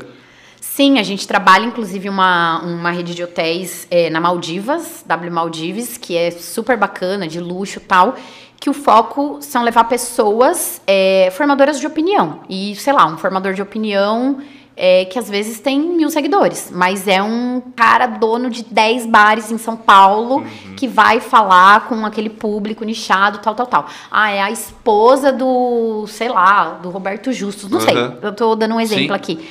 Mas não necessariamente é o influenciador que tem não sei quantos mil seguidores. Às vezes é um formador de opinião, uma pessoa que é forte no seu segmento, um médico, um dentista, um dono de bar, um dono de balada, enfim. Uhum. É, sei lá. Não é só o post no History, também tem esse caminho, né? Tem outro caminho. Não. Acho que antes também nem tinha isso, né? Era mais, você falou, É verdade. lembrando, pô, não tinha mais Instagram, como é que o era cara como fazer tava- a lista de É, o cara que tá na novela, né? É, Era, tipo, o- é o- era o mais que tava em alta, você via que aí pegava quem as estava maiores em marcas. evidência, ou quem é, sei lá, quem é uma pessoa referência aqui na região. Uhum. Essa pessoa precisa ser convidada, entendeu? Ah, sei lá, o prefeito. O prefeito precisa ser convidado. Então, assim, é muito entender o briefing mesmo, o que, que a marca quer, quem que ela quer trazer, e a gente faz esse mapeamento. E eu falo, o que eu falei, hoje todo mundo é influenciador. De alguma maneira, quando você está na rede social, você está influenciando. Então, é isso. Pode ser um médico, um dentista, um dono de balada. Ele influencia aquele nicho dele. E também todo mundo é influenciado, né? Um pouquinho, né? Você Exatamente, por alguma coisa, por alguém que seja sua mãe, né? Você é influenciado. Vê, nossa, que legal que minha tia postou lá no, né? Sempre tem alguma é. coisa assim, né? Exatamente. Eu queria perguntar agora no sentido da empresa, quais são os próximos passos assim que vocês veem assim, pô, a gente está começando a enxergar uma oportunidade ali, a gente tá vendo o que puder falar, né, para os concorrentes também não.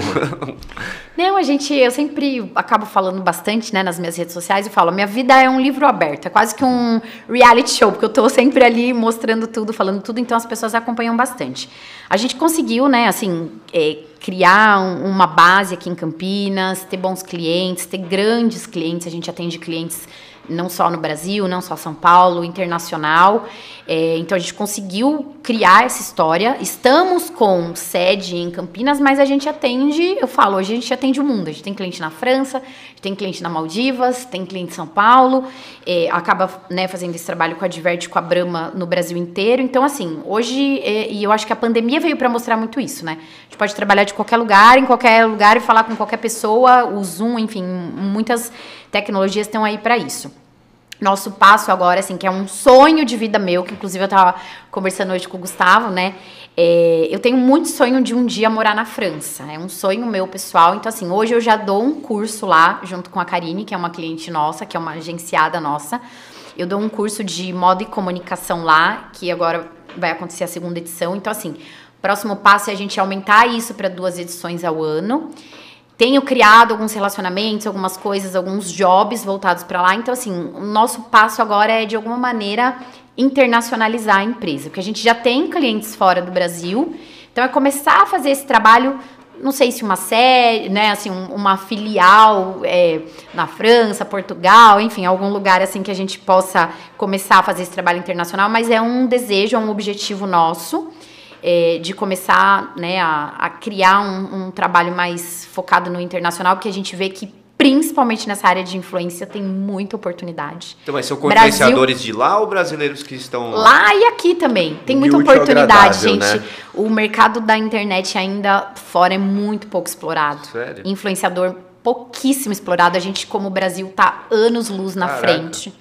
Ponto pro Brasil, então. Ponto pro Brasil. Ó, você pegar um restaurante, sei lá, um restaurante tem 10 mil seguidores. Às vezes você pega um restaurante, cara, estrela Michelin na França, que, cara, nem rede social tem.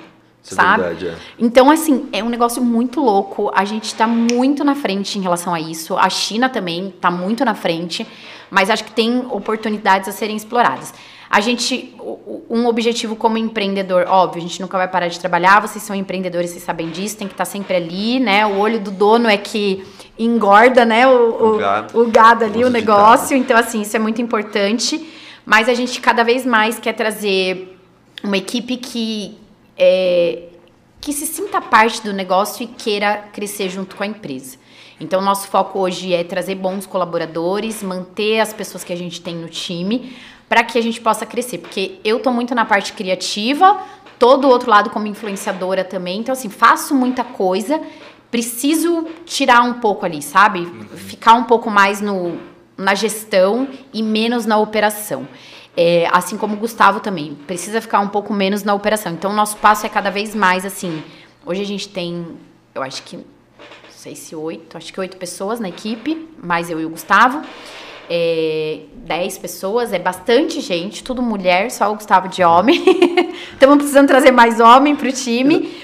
É, mas é isso, a gente poder crescer time para poder eu e o Gustavo ficar mais nessa parte estratégica, criativa. E aí esse passo que é o meu, meu sonho do, de, de ir para fora do Brasil. Então unir o útil ao agradável, né? Só que você falou, então você tem o sonho de ir para fora e como hoje você tem uma oportunidade, você vê que dá para empreender lá fora, você quer estar tá transferindo isso para lá. Exatamente. E legal, já, já tem em mente, tipo, um influenciador francês, assim, você, você conhece, é inteirada disso também? Cara, eu sou muito comunicativa, né? Eu fui agora, fiquei 10 dias, agora outubro eu vou, vou ficar 30 eu faço amizade com todo mundo. Eu vou, eu chego, eu falo, eu conecto, e aí eu vejo oportunidade. Às vezes, uma pessoa, eu até falei para um amigo influenciador que foi, eu falei: Ó, oh, essa pessoa pode virar um influenciador aqui, viu? Tem potencial. Então, assim, a gente fica muito de olho, é, é essa questão do olheiro mesmo, e fazendo contato. Eu, eu sou essa pessoa das conexões. Então, eu gosto de estar livre, de estar saindo, porque você acaba encontrando Então, oportunidades. Você acha que tem muita diferença é, de fazer uma, um influenciador fazer uma publi aqui no Brasil, um influenciador fazendo uma publi lá na França? Porque ele, ele sendo francês, no caso, é, tem essa diferença também de. Eu acho que as marcas ainda lá têm, sim, trabalham com influenciadores, tem influenciadores. Então, mas é gente- parecido o método de sim, trabalho, né? Sim, o método Acho é o não é mesmo. tão forte Vocês só, assistiram né? Emily Paris? Não. né? Provavelmente não. Mas ó, assistam porque ela fala muito sobre isso. Ela, inclusive, eh, traz essa questão do influenciador, do marketing, da rede social, que era algo que na agência eles não faziam e ela consegue transformar marcas. Eh, eu acho que, assim, óbvio, tem o lado bobinho, do romântico, não sei o que, que a gente olha, mas tem o lado do negócios que, que, que se traz numa série como essa, que é isso. Tem oportunidade no mercado de fora. E que muitas vezes os americanos, os brasileiros estão fazendo um trabalho melhor às vezes do que, né, assim, eu tô com uma, tô com duas amigas que são influenciadoras que foram daqui para Portugal. Meu, elas estão conseguindo super trabalhar Acho e até a monetização é melhor, né? Ganham em euro, né? A- Além É. disso, mas eu digo não pela conversão, mas até mesmo pelo, pelo engajamento. Tem alguns amigos da América que falaram isso também, que tipo, o pagamento lá é bem melhor. Pelo que É, eles e tem falaram, outras entendeu? redes, né? Enfim, por exemplo, uma China da vida tem, tem live, live commerce o tempo inteiro acontecendo, que você pode ganhar dinheiro através da, né, das lives. Então, assim, tem muita coisa fora acontecendo que a gente ainda aqui não tá olhando. E tem muita oportunidade que as marcas ainda, tipo, não tem ninguém fazendo lá, entendeu? Acho que o mercado, o, o, o Brasil ainda tá muito à frente nessa questão de, de redes sociais em muitos pontos, assim. Você Legal. falou isso, daí eu lembrei de uma coisa. O Carlinhos Maia, se eu não me engano, é o maior ou o segundo maior do mundo, né? De visualização. Sério mesmo? Tô- Sabia não. Gente, já tem tava- vários brasileiros. Ó, eu Não, não, eu sei confundo, dados específicos. É que o Brasilzão assim. é enorme, É, né? mas o Brasil tem muito influenciador que, tipo. Acho que só a Kardashian ele perdeu, se eu não me engano, tipo de feed ou stories, alguma coisa assim, ou tava assim é, eu, não, com ela. eu não sei hoje quem tinha uma listinha, assim, dos maiores, mas tem alguns até que são celebridades que estão dentre os maiores aí, né? Tipo um Neymar da vida, uma Bruna Marquezine, enfim. E, e marcas lá de fora contratando essa galera, né? Para uma semana de moda, enfim, para uma campanha. Então, acho que tem, tem bastante oportunidade fora do Brasil. E aqui no Brasil também, gente. A Ah, pandemia, eu acho que veio nessa questão, principalmente da publicidade, dos influenciadores, ela veio para, tipo, cara, isso é uma profissão, isso é um trabalho.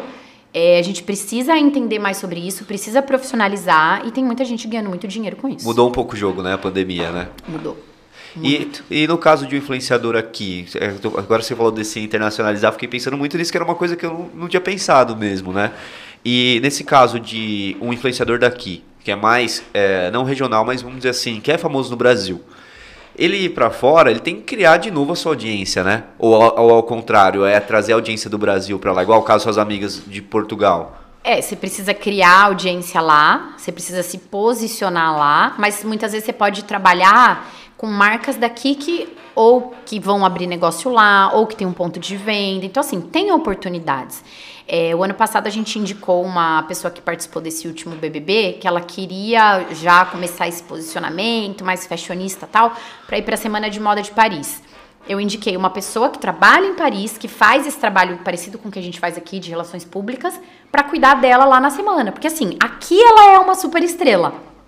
Lá, ninguém conhecia ela. Então tem que ter um, um trabalho feito lá fora, né? Um, fazer um trabalho lá fora com alguém que tá por lá.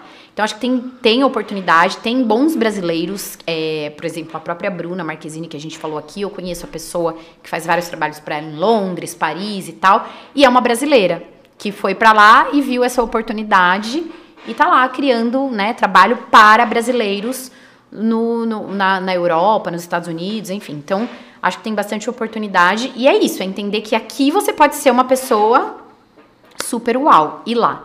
É, então, esse era o ponto. Aí é um trabalho de construção, Aham. né? Mas às vezes é mais fácil, né? Você já tem uma bagagem, já sabe Sim, como já tem faz, um o caminho. número de seguidores, já tem uma audiência, né? Então acaba sendo um caminho um pouquinho mais fácil. Sabe o que gosta, o que não gosta, né? E também tem um lado de curiosidade. Os brasileiros daqui vendo alguém lá em Portugal falam, nossa, como que é legal em Portugal, né? Fica seguindo de, de curioso, né? Exatamente. Que, eu falo, que jogada que sua amiga fez, né? Porque brasileiro tem tudo quanto é lado. Exatamente. Então, meu, ela tá lá esperando os brasileiros que vão, já tem todo o network, já conhece tudo mais. Exato, e faz o trabalho para eles. Com foco no. Que é mais ou menos o que eu falei para vocês do meu curso. Eu não quero pegar o público que está em Paris, eu quero pegar a brasileira que está aqui que quer ir para Paris. Então, E esse é o nosso público. lá, né? E aí a gente leva pessoas daqui para fazer esse curso lá. Ah, pode ser a gente se quiser, viu? É, Fazer um- bora lá, gente, um outubro. podcast. vocês querem, vocês querem ir para Paris comigo? Vamos lá. Temporada em Paris, já É, já, eu pessoal. acho. Tem um amigo meu que tá lá, Eu inclusive. acho que vocês merecem. É, vamos fazer um podcast ali em, em Paris, já pensou? Tem que aprender a falar francês. pô. Eu vou ler umas perguntas aqui, o pessoal mandou, e foram perguntas boas, hein? Ai, meu Deus. A gente sempre lê aqui, e depois eu tenho uma outra pergunta que, que ficou na minha cabeça também. É, como assessoria pode ajudar minha empresa a vender? Como converter a comunicação em venda? Bom, vamos lá. Eu sempre falo que o trabalho de assessoria, de relações públicas, ele não é, ele não é seu vendedor. Ele vai te ajudar a posicionar o seu negócio para que ele venda. Se for um bom produto, se for um bom atendimento, se tiver uma boa história, a gente vai contar isso através da assessoria de imprensa ou das relações públicas, através de, de, de algum trabalho de comunicação. E a venda é uma consequência, tá? Hoje, assim, a gente, quando trabalha um, um cliente, a gente entende porque tem os desesperados, né? Abrir meu negócio, preciso vender, né. O cara não se planejou, não fez nada, tipo, e, e acha que um mês a marca dele vai estar fazendo fila, gente bombando ali. Não é assim. Precisa de uma estratégia, né? Para tudo a gente precisa de uma estratégia. Então, o nosso trabalho é trazer visibilidade, trazer essa divulgação e a consequência vai ser a venda, tá? Então, assim, é um, eu, eu falo que é um pedacinho do trabalho para trazer visibilidade que vai resultar, sim, em vendas, em novos clientes, em, até no seu posicionamento. Mas não é em si um trabalho exclusivo comercial de vendas. Uhum. É uma consequência. Tá? Acho que isso precisa estar muito claro, que é a mesma diferença do jornalismo assessoria de imprensa, que você trabalha com mídia espontânea, da publicidade. Publicidade você paga, você vai sair. Uhum. A mídia espontânea, ele vai dar se o seu assunto for muito legal. Entendi. Né? Então, é, tem que ter essa, essa diferença aí, senão a pessoa fica muito, ah, vou contratar uma assessoria e É. pronto, tô na capa da Forbes. Não é assim. É, é o meio, não é o fim, né? Exatamente. Bela Sim. explicação. É, porque você você ficou falando, não adianta também ficar pagando um monte em publicidade, sendo que a gente vai uma vez ou não retorna porque não é bom, né? Resumidamente, né? Exatamente. Lê mais as perguntas? Posso ler todas? Quer Pô, ler? pode ler, pode ler. É bom ler as perguntas da chamada, ficou meio. eu me perco um pouco. Uma empresa pode contratar uma agência apenas na hora de uma crise? Legal a pergunta, hein? Qual a diferença de já ter uma assessoria trabalhando antes? Ó, geralmente se você já tem uma, uma assessoria, muitas vezes você vai conseguir evitar essa crise, porque você já está fazendo um trabalho, você já tem um planejamento de comunicação, óbvio, pode estourar, né? Igual nós falamos aqui o exemplo do acidente, só que a sua agência já vai estar preparada. E, e geralmente a gestão de crise é algo muito rápido. Aconteceu agora, às 10 da manhã, às 11 você já tem que estar com um posicionamento e tal, e aconteceu e foi. Se você não tem uma agência, até você procurar, entender, aquilo já foi. Hoje com, com a internet é tudo Viraliza. muito rápido, entendeu? Então, assim, geralmente as grandes empresas têm departamentos de gestão de crise, ou tem um RP, ou uma assessoria, que já fazem esse trabalho. Mas você pode sim contratar para um, pra um momento exato, é, para alguma coisa específica, eu não recomendo. Eu recomendo que você tenha já um trabalho que já está acontecendo e que também a, a empresa, a agência, a assessoria já possa ter um relacionamento com um jornalista, com alguém, às vezes para te ajudar até nesse momento. Né? Que legal. dependendo da crise, você vai precisar isso, de ajuda. Isso é importante nesse meio, né? O network de, de às vezes segurar uma polêmica, né? A imprensa segurar uma polêmica. Eu, eu vi isso daí recentemente, recentemente não faz tempo, um documentário lá da Anitta que tem no Netflix.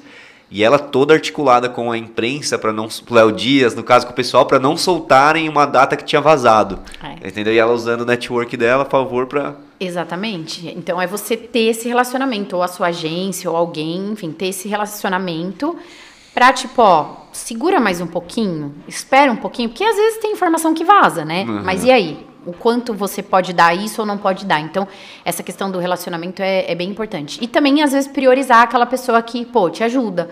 Vou dar essa informação primeiro pra tal pessoa, né? Então, é isso, assim, mas eu sugiro que você tenha ou um departamento, ou alguém, ou um frio, sabe? Uma pessoa que cuida da sua comunicação, porque acho que a comunicação é importante em qualquer negócio. Do que ela tentar entender toda essa comunicação para resolver na hora, né? Então, mas a partir de qual ponto é legal ter isso? Entendeu? Uma agência como influenciador ou como empresa mesmo? Você acha assim, tem algum ponto que você fala agora ou desde o começo já tiver a oportunidade já é, já é válido? Pra gente que empreende, às vezes, né, é complicado você ter vários fornecedores, mas eu acho que assim, a comunicação, ela, o ideal seria ela estar tá com você desde que você lança a marca. Às vezes até é, num processo mesmo de tipo, qual é o propósito da marca, brand, nananã, e aí do lançamento em diante, entendeu? Uhum. A gente tem cliente, a gente faz, o, a gente trabalha os dois. Job, para uma ação específica, tipo, ó, tem começo, meio e fim. Ou o trabalho contínuo, que a gente chama de FII mensal, que é o cliente que está ali todo mês e a gente todo mês está desenhando uma estratégia. Se a marca, se a empresa tem oportunidade, tenha sempre para o resto da vida que faz toda a diferença. E, e pro lado do melhor, né? É, e pro lado do influenciador, ah, eu comecei agora, tô com meus 10 mil, começou 15. Assim, tem algum momento, porque hoje eu vejo como restaurante, a maioria dos influenciadores mandam eles mesmos no direct, ô, oh, posso ir aí e tudo mais. Mas a partir de qual ponto, assim, como influenciadora, você acha, pô, agora preciso? Porque às vezes no começo eu nem sei que eu tô virando influenciador, né? É, eu acho que às vezes tem gente super grande que ainda não, não tem, tem, uma né? pessoa. Se você consegue fazer esse papel, né, de falar, de saber falar, porque tem que saber falar, Vender, né? Não é né? assim, tipo, oi, me dá um prato de comida, é, tô indo aí, né? Assim, você tem que saber, eu sou tal pessoa, tem a maneira certa de falar. Então, é, é entender isso. Se você consegue fazer, por exemplo, eu tenho a oportunidade de ter agência ou ter alguém da minha equipe cuidando de mim. Né? Eu tenho pessoas lá na minha equipe que cuidam de outras pessoas que poderiam estar cuidando de mim. Só que eu eu gosto de olhar no olho, de falar, de ter esse papel, de entender, da pessoa ter o meu celular. Então, eu não tenho ninguém cuidando de mim. Já tive, já tive, só que eu achei que ficou um pouco impessoal. Então, depende. Às vezes tem uma pessoa que é muito boa para fazer isso, às vezes tem pessoa que não é. Eu, quando eu tive a pessoa, eu perdi algumas oportunidades. Porque é isso, ah, eu tenho X mil aqui pô, essa marca eu faria por menos, entendeu? Uhum. E a pessoa, às vezes, que tá na negociação, ela não, não mesmo tá negociando muito bem. Pô, eu quero muito fazer essa marca, é importante para mim, nananã. Então, eu acho que esse tato, a pessoa que cuida de você, a agência, tal, o influenciador, tem que ter. E saber falar com a marca. Acho que isso faz toda a diferença. Então, acho que não tem uma regra, ah, é agora. Não. Agora, quando você é muito famoso, tá muito grande, cara, você vai precisar de alguém. Porque é difícil você conseguir responder e falar. Eu, do meu tamanho que eu sou, por eu ter agência, tudo, às vezes eu perco a oportunidade, porque, uhum. tipo, eu não vi o e-mail, passou, não consegui responder um direct. Então você tem que estar tá muito ligado. E até mesmo para você conseguir focar no que você é bom de verdade, né? Às vezes o cara é bom realmente em falar, igual a gente aqui. A gente hoje tem o um pessoal aqui da produção justamente por isso. A gente quer estar tá focado numa, em ter uma boa conversa. Sim. Não em estar tá perguntando se está chegando, se não está, se está atrasado, se está certa a data, porque senão acaba se perdendo no meio, né? E perde a oportunidade, foi o que você falou. Exatamente. Então é focar. Acho que é isso, é entender qual é o seu objetivo. Boa. Tem mais uma aqui. Qual é a importância entre um anúncio ah, perdão. Qual é a diferença entre um anúncio e a mídia espontânea? É mais ou menos isso que eu falei agora, agora. há pouco. A mídia espontânea é quando você tem uma assessoria, uma agência, alguém que está ali é, cavando aquela oportunidade, você não vai pagar nada por aquilo. Então precisa ser algo relevante para um veículo. Você não vai pagar por aquilo. Ele vai dar se for legal. Entendi. E aí você precisa de dados, numéricos, informações, enfim, coisas que são relevantes para a mídia. E o anúncio você vai pagar, tipo, ah, eu quero falar isso. Vai sair exatamente como você quer que saia. Entendi. Na mídia espontânea, não. Pode ser que saia um parágrafo, uma frase, talvez nem cite a sua marca. Geralmente televisão não vai citar a sua marca. É, então, é diferente. E são coisas diferentes. Um tem um, uma credibilidade, um embasamento, enfim. É, que é uma coisa mais jornalística. E a publicidade é importante também. Eu acho que né, a, a gente sempre tem que, que pensar que todas as, as pontas da comunicação são importantes, mas é diferente. Você vai falar o que você quer na publicidade. E na mídia espontânea é o que o jornalista decidir. Legal. Só, só, um ponto, então, que isso daí, e tem a diferença, a mídia espontânea, ela não é paga, você falou? Uh -uh. Ou também é paga? Não, você geralmente vai ter uma assessoria, você vai pagar uma assessoria, vai pagar alguém para fazer isso para ah, você. entendi. Ou se você tem uma equipe, ou você é o jornalista, você mesmo pode fazer isso, entendeu? Mas geralmente você tem uma agência que vai fazer isso para você, para cavar essas oportunidades como Entendi. mídia espontânea, entendeu? Entendi. E tem uma preferência, geralmente, esse mercado? O pessoal prefere mais anúncio ou mais mídia espontânea? Não, né? Quem entrar é gol. Acho que o importante é na comunicação é você ter um mix. É você ter a publicidade, é você ter o influenciador, é você ter a assessoria de imprensa, que aí vai fazer a gestão de crise, enfim, ter a rede social. É um combo, né? Assim, tipo, hoje acho que não dá pra falar, ai, faz só isso uhum. que isso vai dar certo. Faz só outdoor que o outdoor vai dar certo. É, investe só no podcast, por exemplo, a Ben, que tá aqui com vocês. Com certeza eles fazem estão aqui com vocês, estão uhum. num outdoor, estão num panfleto, estão com um influenciador é um mix da comunicação. Acho que a comunicação hoje é 360. Não dá para ficar engessado, né? De um jeito só. Não dá. Bom demais. Eu tenho uma pergunta. Quer falar alguma coisa? Pode Diversidade falar. é tudo. É. Eu falar. A minha pergunta era o quê? Eu, agora, Vinícius, quero começar hoje a ser um influenciador. Qual dica você dá assim para quem começar e, e, pensando já em construir? Quero ser um influenciador mesmo. Vou começar por onde? Já cobrando, pedindo permuta? Como, qual que é o caminho aí para dica? Permuta é boa. Ó, vamos tentar fugir da permuta. Não, tô brincando. Acho que é, é, é, o começo, você sempre vai, né? Começar pelo começo. Então, você vai fazer parceria, você vai fazer permuta, enfim. Mas é entender o valor do seu, do seu negócio, do seu post e tudo mais. Que é o que o meu marido brinca. Dá pra, dá pra colocar gasolina com uma bota? Não dá, né? Então, assim, vamos, vamos valorizar os trabalhos. Mas assim, eu acho que o primeiro de tudo é você gostar, né? De tipo, cara, quero aparecer. Legal. Você vai expor sua vida. Tem um lado bom e tem um lado ruim. Tudo na vida, né? Tem um lado bom e tem um lado ruim. Então, assim, é, cara, gosto disso, quero expor, tô disposto. Legal, vamos nessa. Vou criar, vou começar a, a trazer que eu falo conteúdo. O que é o conteúdo? Seu dia a dia. Às vezes a dica que você está dando aqui, que você está falando aqui, ou você vai falar de empreendedorismo, como montar um restaurante, o que, que deu certo no meu restaurante, o que, que não deu, enfim. É você compartilhar algo que você sabe falar. Eu comecei meu blog lá atrás falando só de moda, que foi sempre onde eu trabalhei, sempre onde, enfim, toda a minha bagagem vem mais dessa área de, de moda e celebridade muita gente até hoje me segue porque quer ver meu look. Às vezes eu tô aqui, ó, falando com vocês, tal, tal, tal, tal, tal, vai ter a pessoa, nossa, de onde é o seu blazer?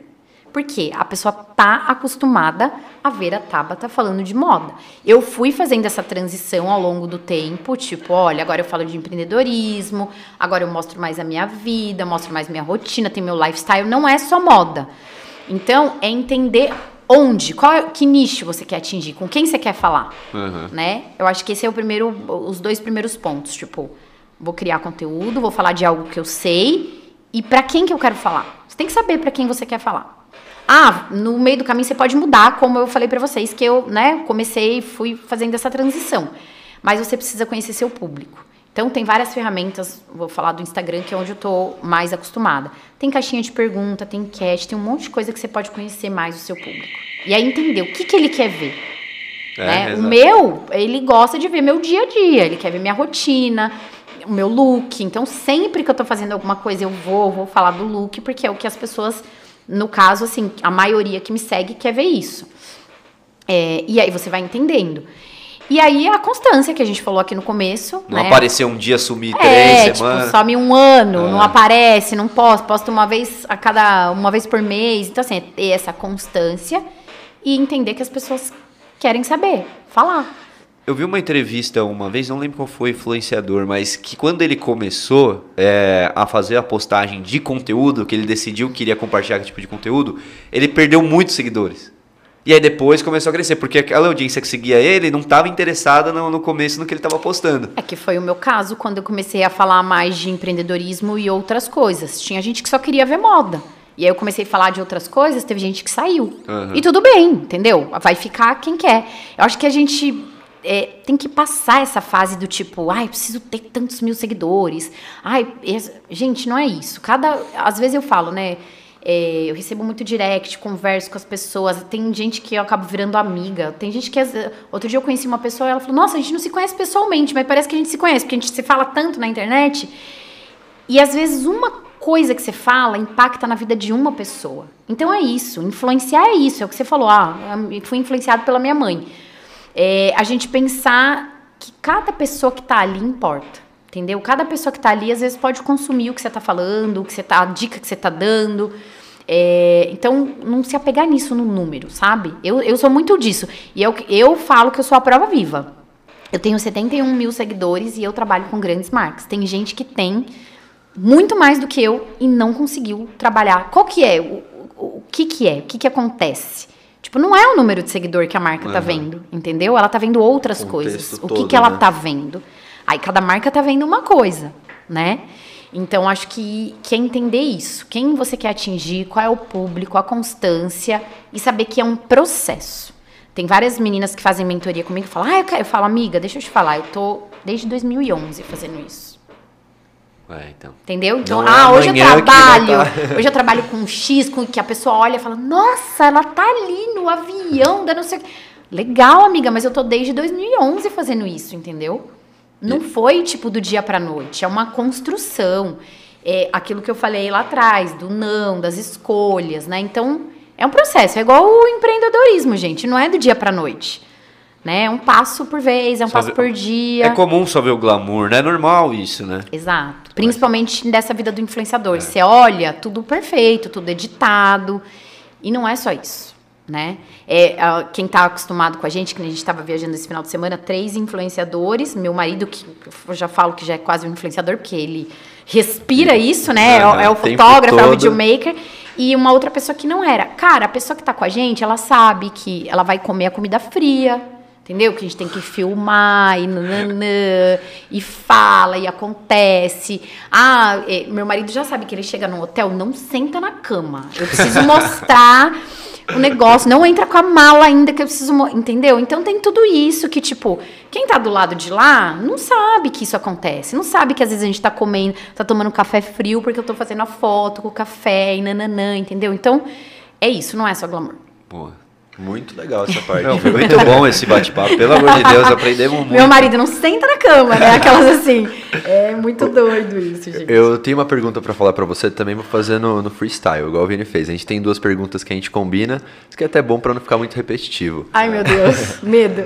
Não, eu queria perguntar pra você como que foi aqui hoje o podcast pra você. Pode ser bem sincero. Gente, maravilhoso. Eu amei, nem senti o tempo passar. Adorei, adoro conversar sobre isso, porque eu sei que é o que vocês falaram. Às vezes inspira, e, e eu sei disso. Às vezes inspira uma pessoa que parou, tá ali escutando e gostou da história e gosta da história de vocês. Então, assim, pra mim é sempre bom poder contar a minha história, poder contar a minha experiência, pra que sirva de exemplo pra outras pessoas, né? E que é isso, eu tô aí batalhando, entendeu? Quem olha minha vida fala, nossa, ela tá em Paris, ela tá assim. Gente, eu tô anos, né, ralando e fazendo e acontecendo e virando noite para as coisas acontecerem. Então é isso, não é, é- o, recado que eu deixo é, não é do dia pra noite e a gente tem que estar sempre contando a nossa história e, e ouvindo a história de outras pessoas pra se inspirar. É, se você Amei. conseguiu. Amei o convite. Todo mundo consegue. É, exatamente, Né? Todo mundo consegue. tem oportunidade. Porque também tem uma coisa que as pessoas ficam muito apegadas à classe social. Né? Tipo, ah, aquela Tem pessoa. que ter Tem poder... que ter, não tem que ter, gente. Não tem pra nada, pra empreender, pra estudar. É, eu acho que a gente tem grandes cases no Brasil. Sei lá, vou citar agora que me veio à mente Gil do Vigor. Sou fã dele. É um cara que, tipo, ah, ele teve o BBB que ajudou, mas é um cara que sempre batalhou, sabe? E que continua batalhando, que não perdeu a essência dele. E eu acho que é isso, as pessoas ficam muito apegadas, ah, é a classe social. Não é. Todo mundo tem oportunidade, mas precisa de dedicação, precisa de trabalho, precisa de vontade, precisa às vezes querer vir à noite. Eu sou a prova viva disso. Eu vim de uma família pobre, muito pobre. E hoje eu tenho, ah, eu vou viajar, eu vou dar curso. Minha mãe olha, ela fala, nossa, ai, eu fico tão orgulhosa. E é isso, entendeu? Só que eu nunca desisti. Eu fui passo a passo e vamos, e monta empresa. Comecei, como eu falei pra vocês, com um computador e o, e meu dinheirinho lá que dava, sabe, para tipo, vou investir é, no meu computador, no meu telefone, que era o meu, meu meu meio de trabalho dentro da minha casa. Levei anos para ter um escritório. As pessoas já querem começar com um escritório, todo decorado, todo não sei o quê. Não é assim, né? Então acho que é um passo de cada vez. Óbvio, se você tem alguém que pode ajudar, um pai, uma mãe, um sei lá, um investidor, tudo é mais fácil. Mas às vezes, na maioria das vezes, não é assim. E não é tudo também, né? Tem gente que tem, às vezes, muita oportunidade financeira e também não tem a mesma vontade, a mesma garra, o mesmo comprometimento, disciplina, né? Exato. Então, eu- é o que eu sempre falo, não é sobre classe social. É sobre a sua força de vontade e pode ser que seja uma pessoa lá, AAA, e pode ser uma que seja da classe E, que, cara, tem força de vontade Vai chegar lá. e vai chegar lá, entendeu? Acho que é sobre isso. Acredito 100% nisso também. É isso aí, é fora da curva. Quem é fora da curva, né? Essa é a pergunta que eu ia te fazer agora. O que que é ser fora da curva pra você, pra gente encerrar? Cara, eu acho que são muitas coisas, mas eu acho que é isso. É a pessoa que arregaça as manguinhas e vai, faz e acontece, entendeu? Fora da curva é a pessoa que se dedica àquilo que ela tá fazendo. E pode ser de diversas maneiras, né? Acho que cada um tem a sua maneira de ser fora da curva, mas eu acho que a dedicação é algo que é muito importante para quem é fora da curva.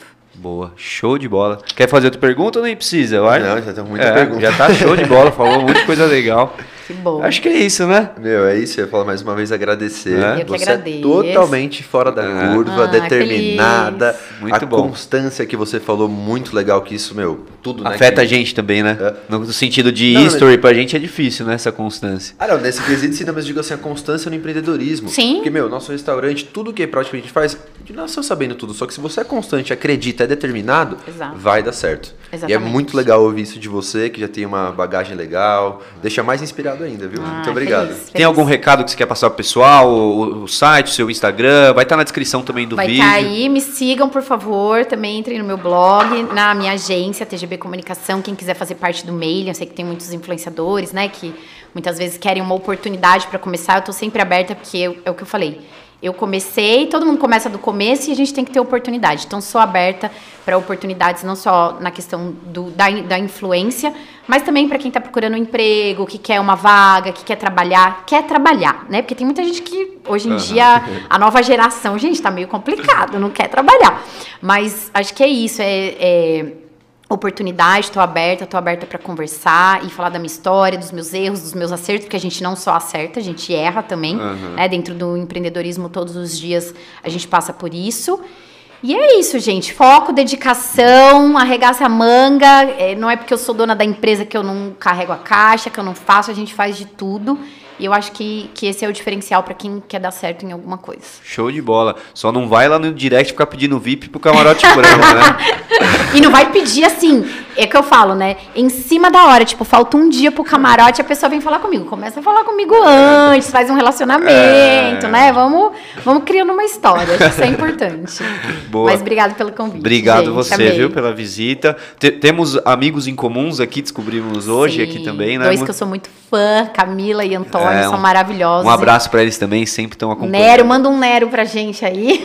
É, ia ser bom, viu? Ó, fica a É, dica, hein? Fica a É, dica. Nero. Nero, olha lá, tá Manda perdendo a oportunidade de patrocinar, hein? É. Mas é isso, galera. Obrigado a todo mundo que acompanhou, que mandou comentário aí, que curtiu, se inscreve no canal toda segunda-feira aqui às 7h37. Então é isso, semana que vem tem mais, certo? Mais algum recado? E é obrigado aos nossos patrocinadores, né? Eurico Imóveis, imóveis dos sonhos selecionados para você, Bem Imports, tudo para o seu importado, peças para carros automotivos e WBGT. Quem mais? Bem, não, Beixus não tá mais com a gente. Pô, que bola fora. Mas hein, aí já, já vamos dar até volta, hashtag volta bem Volta. Benchus! Volta, Volta, Benchus! volta, volta. Mas obrigado a todos que estão com a gente. Benchus também, que já ajudou bastante a gente, mas Gratidão eterna. Exato. Quem quis- quiser tiver interessado em anunciar aqui com a gente também, chama lá no direct do Instagram.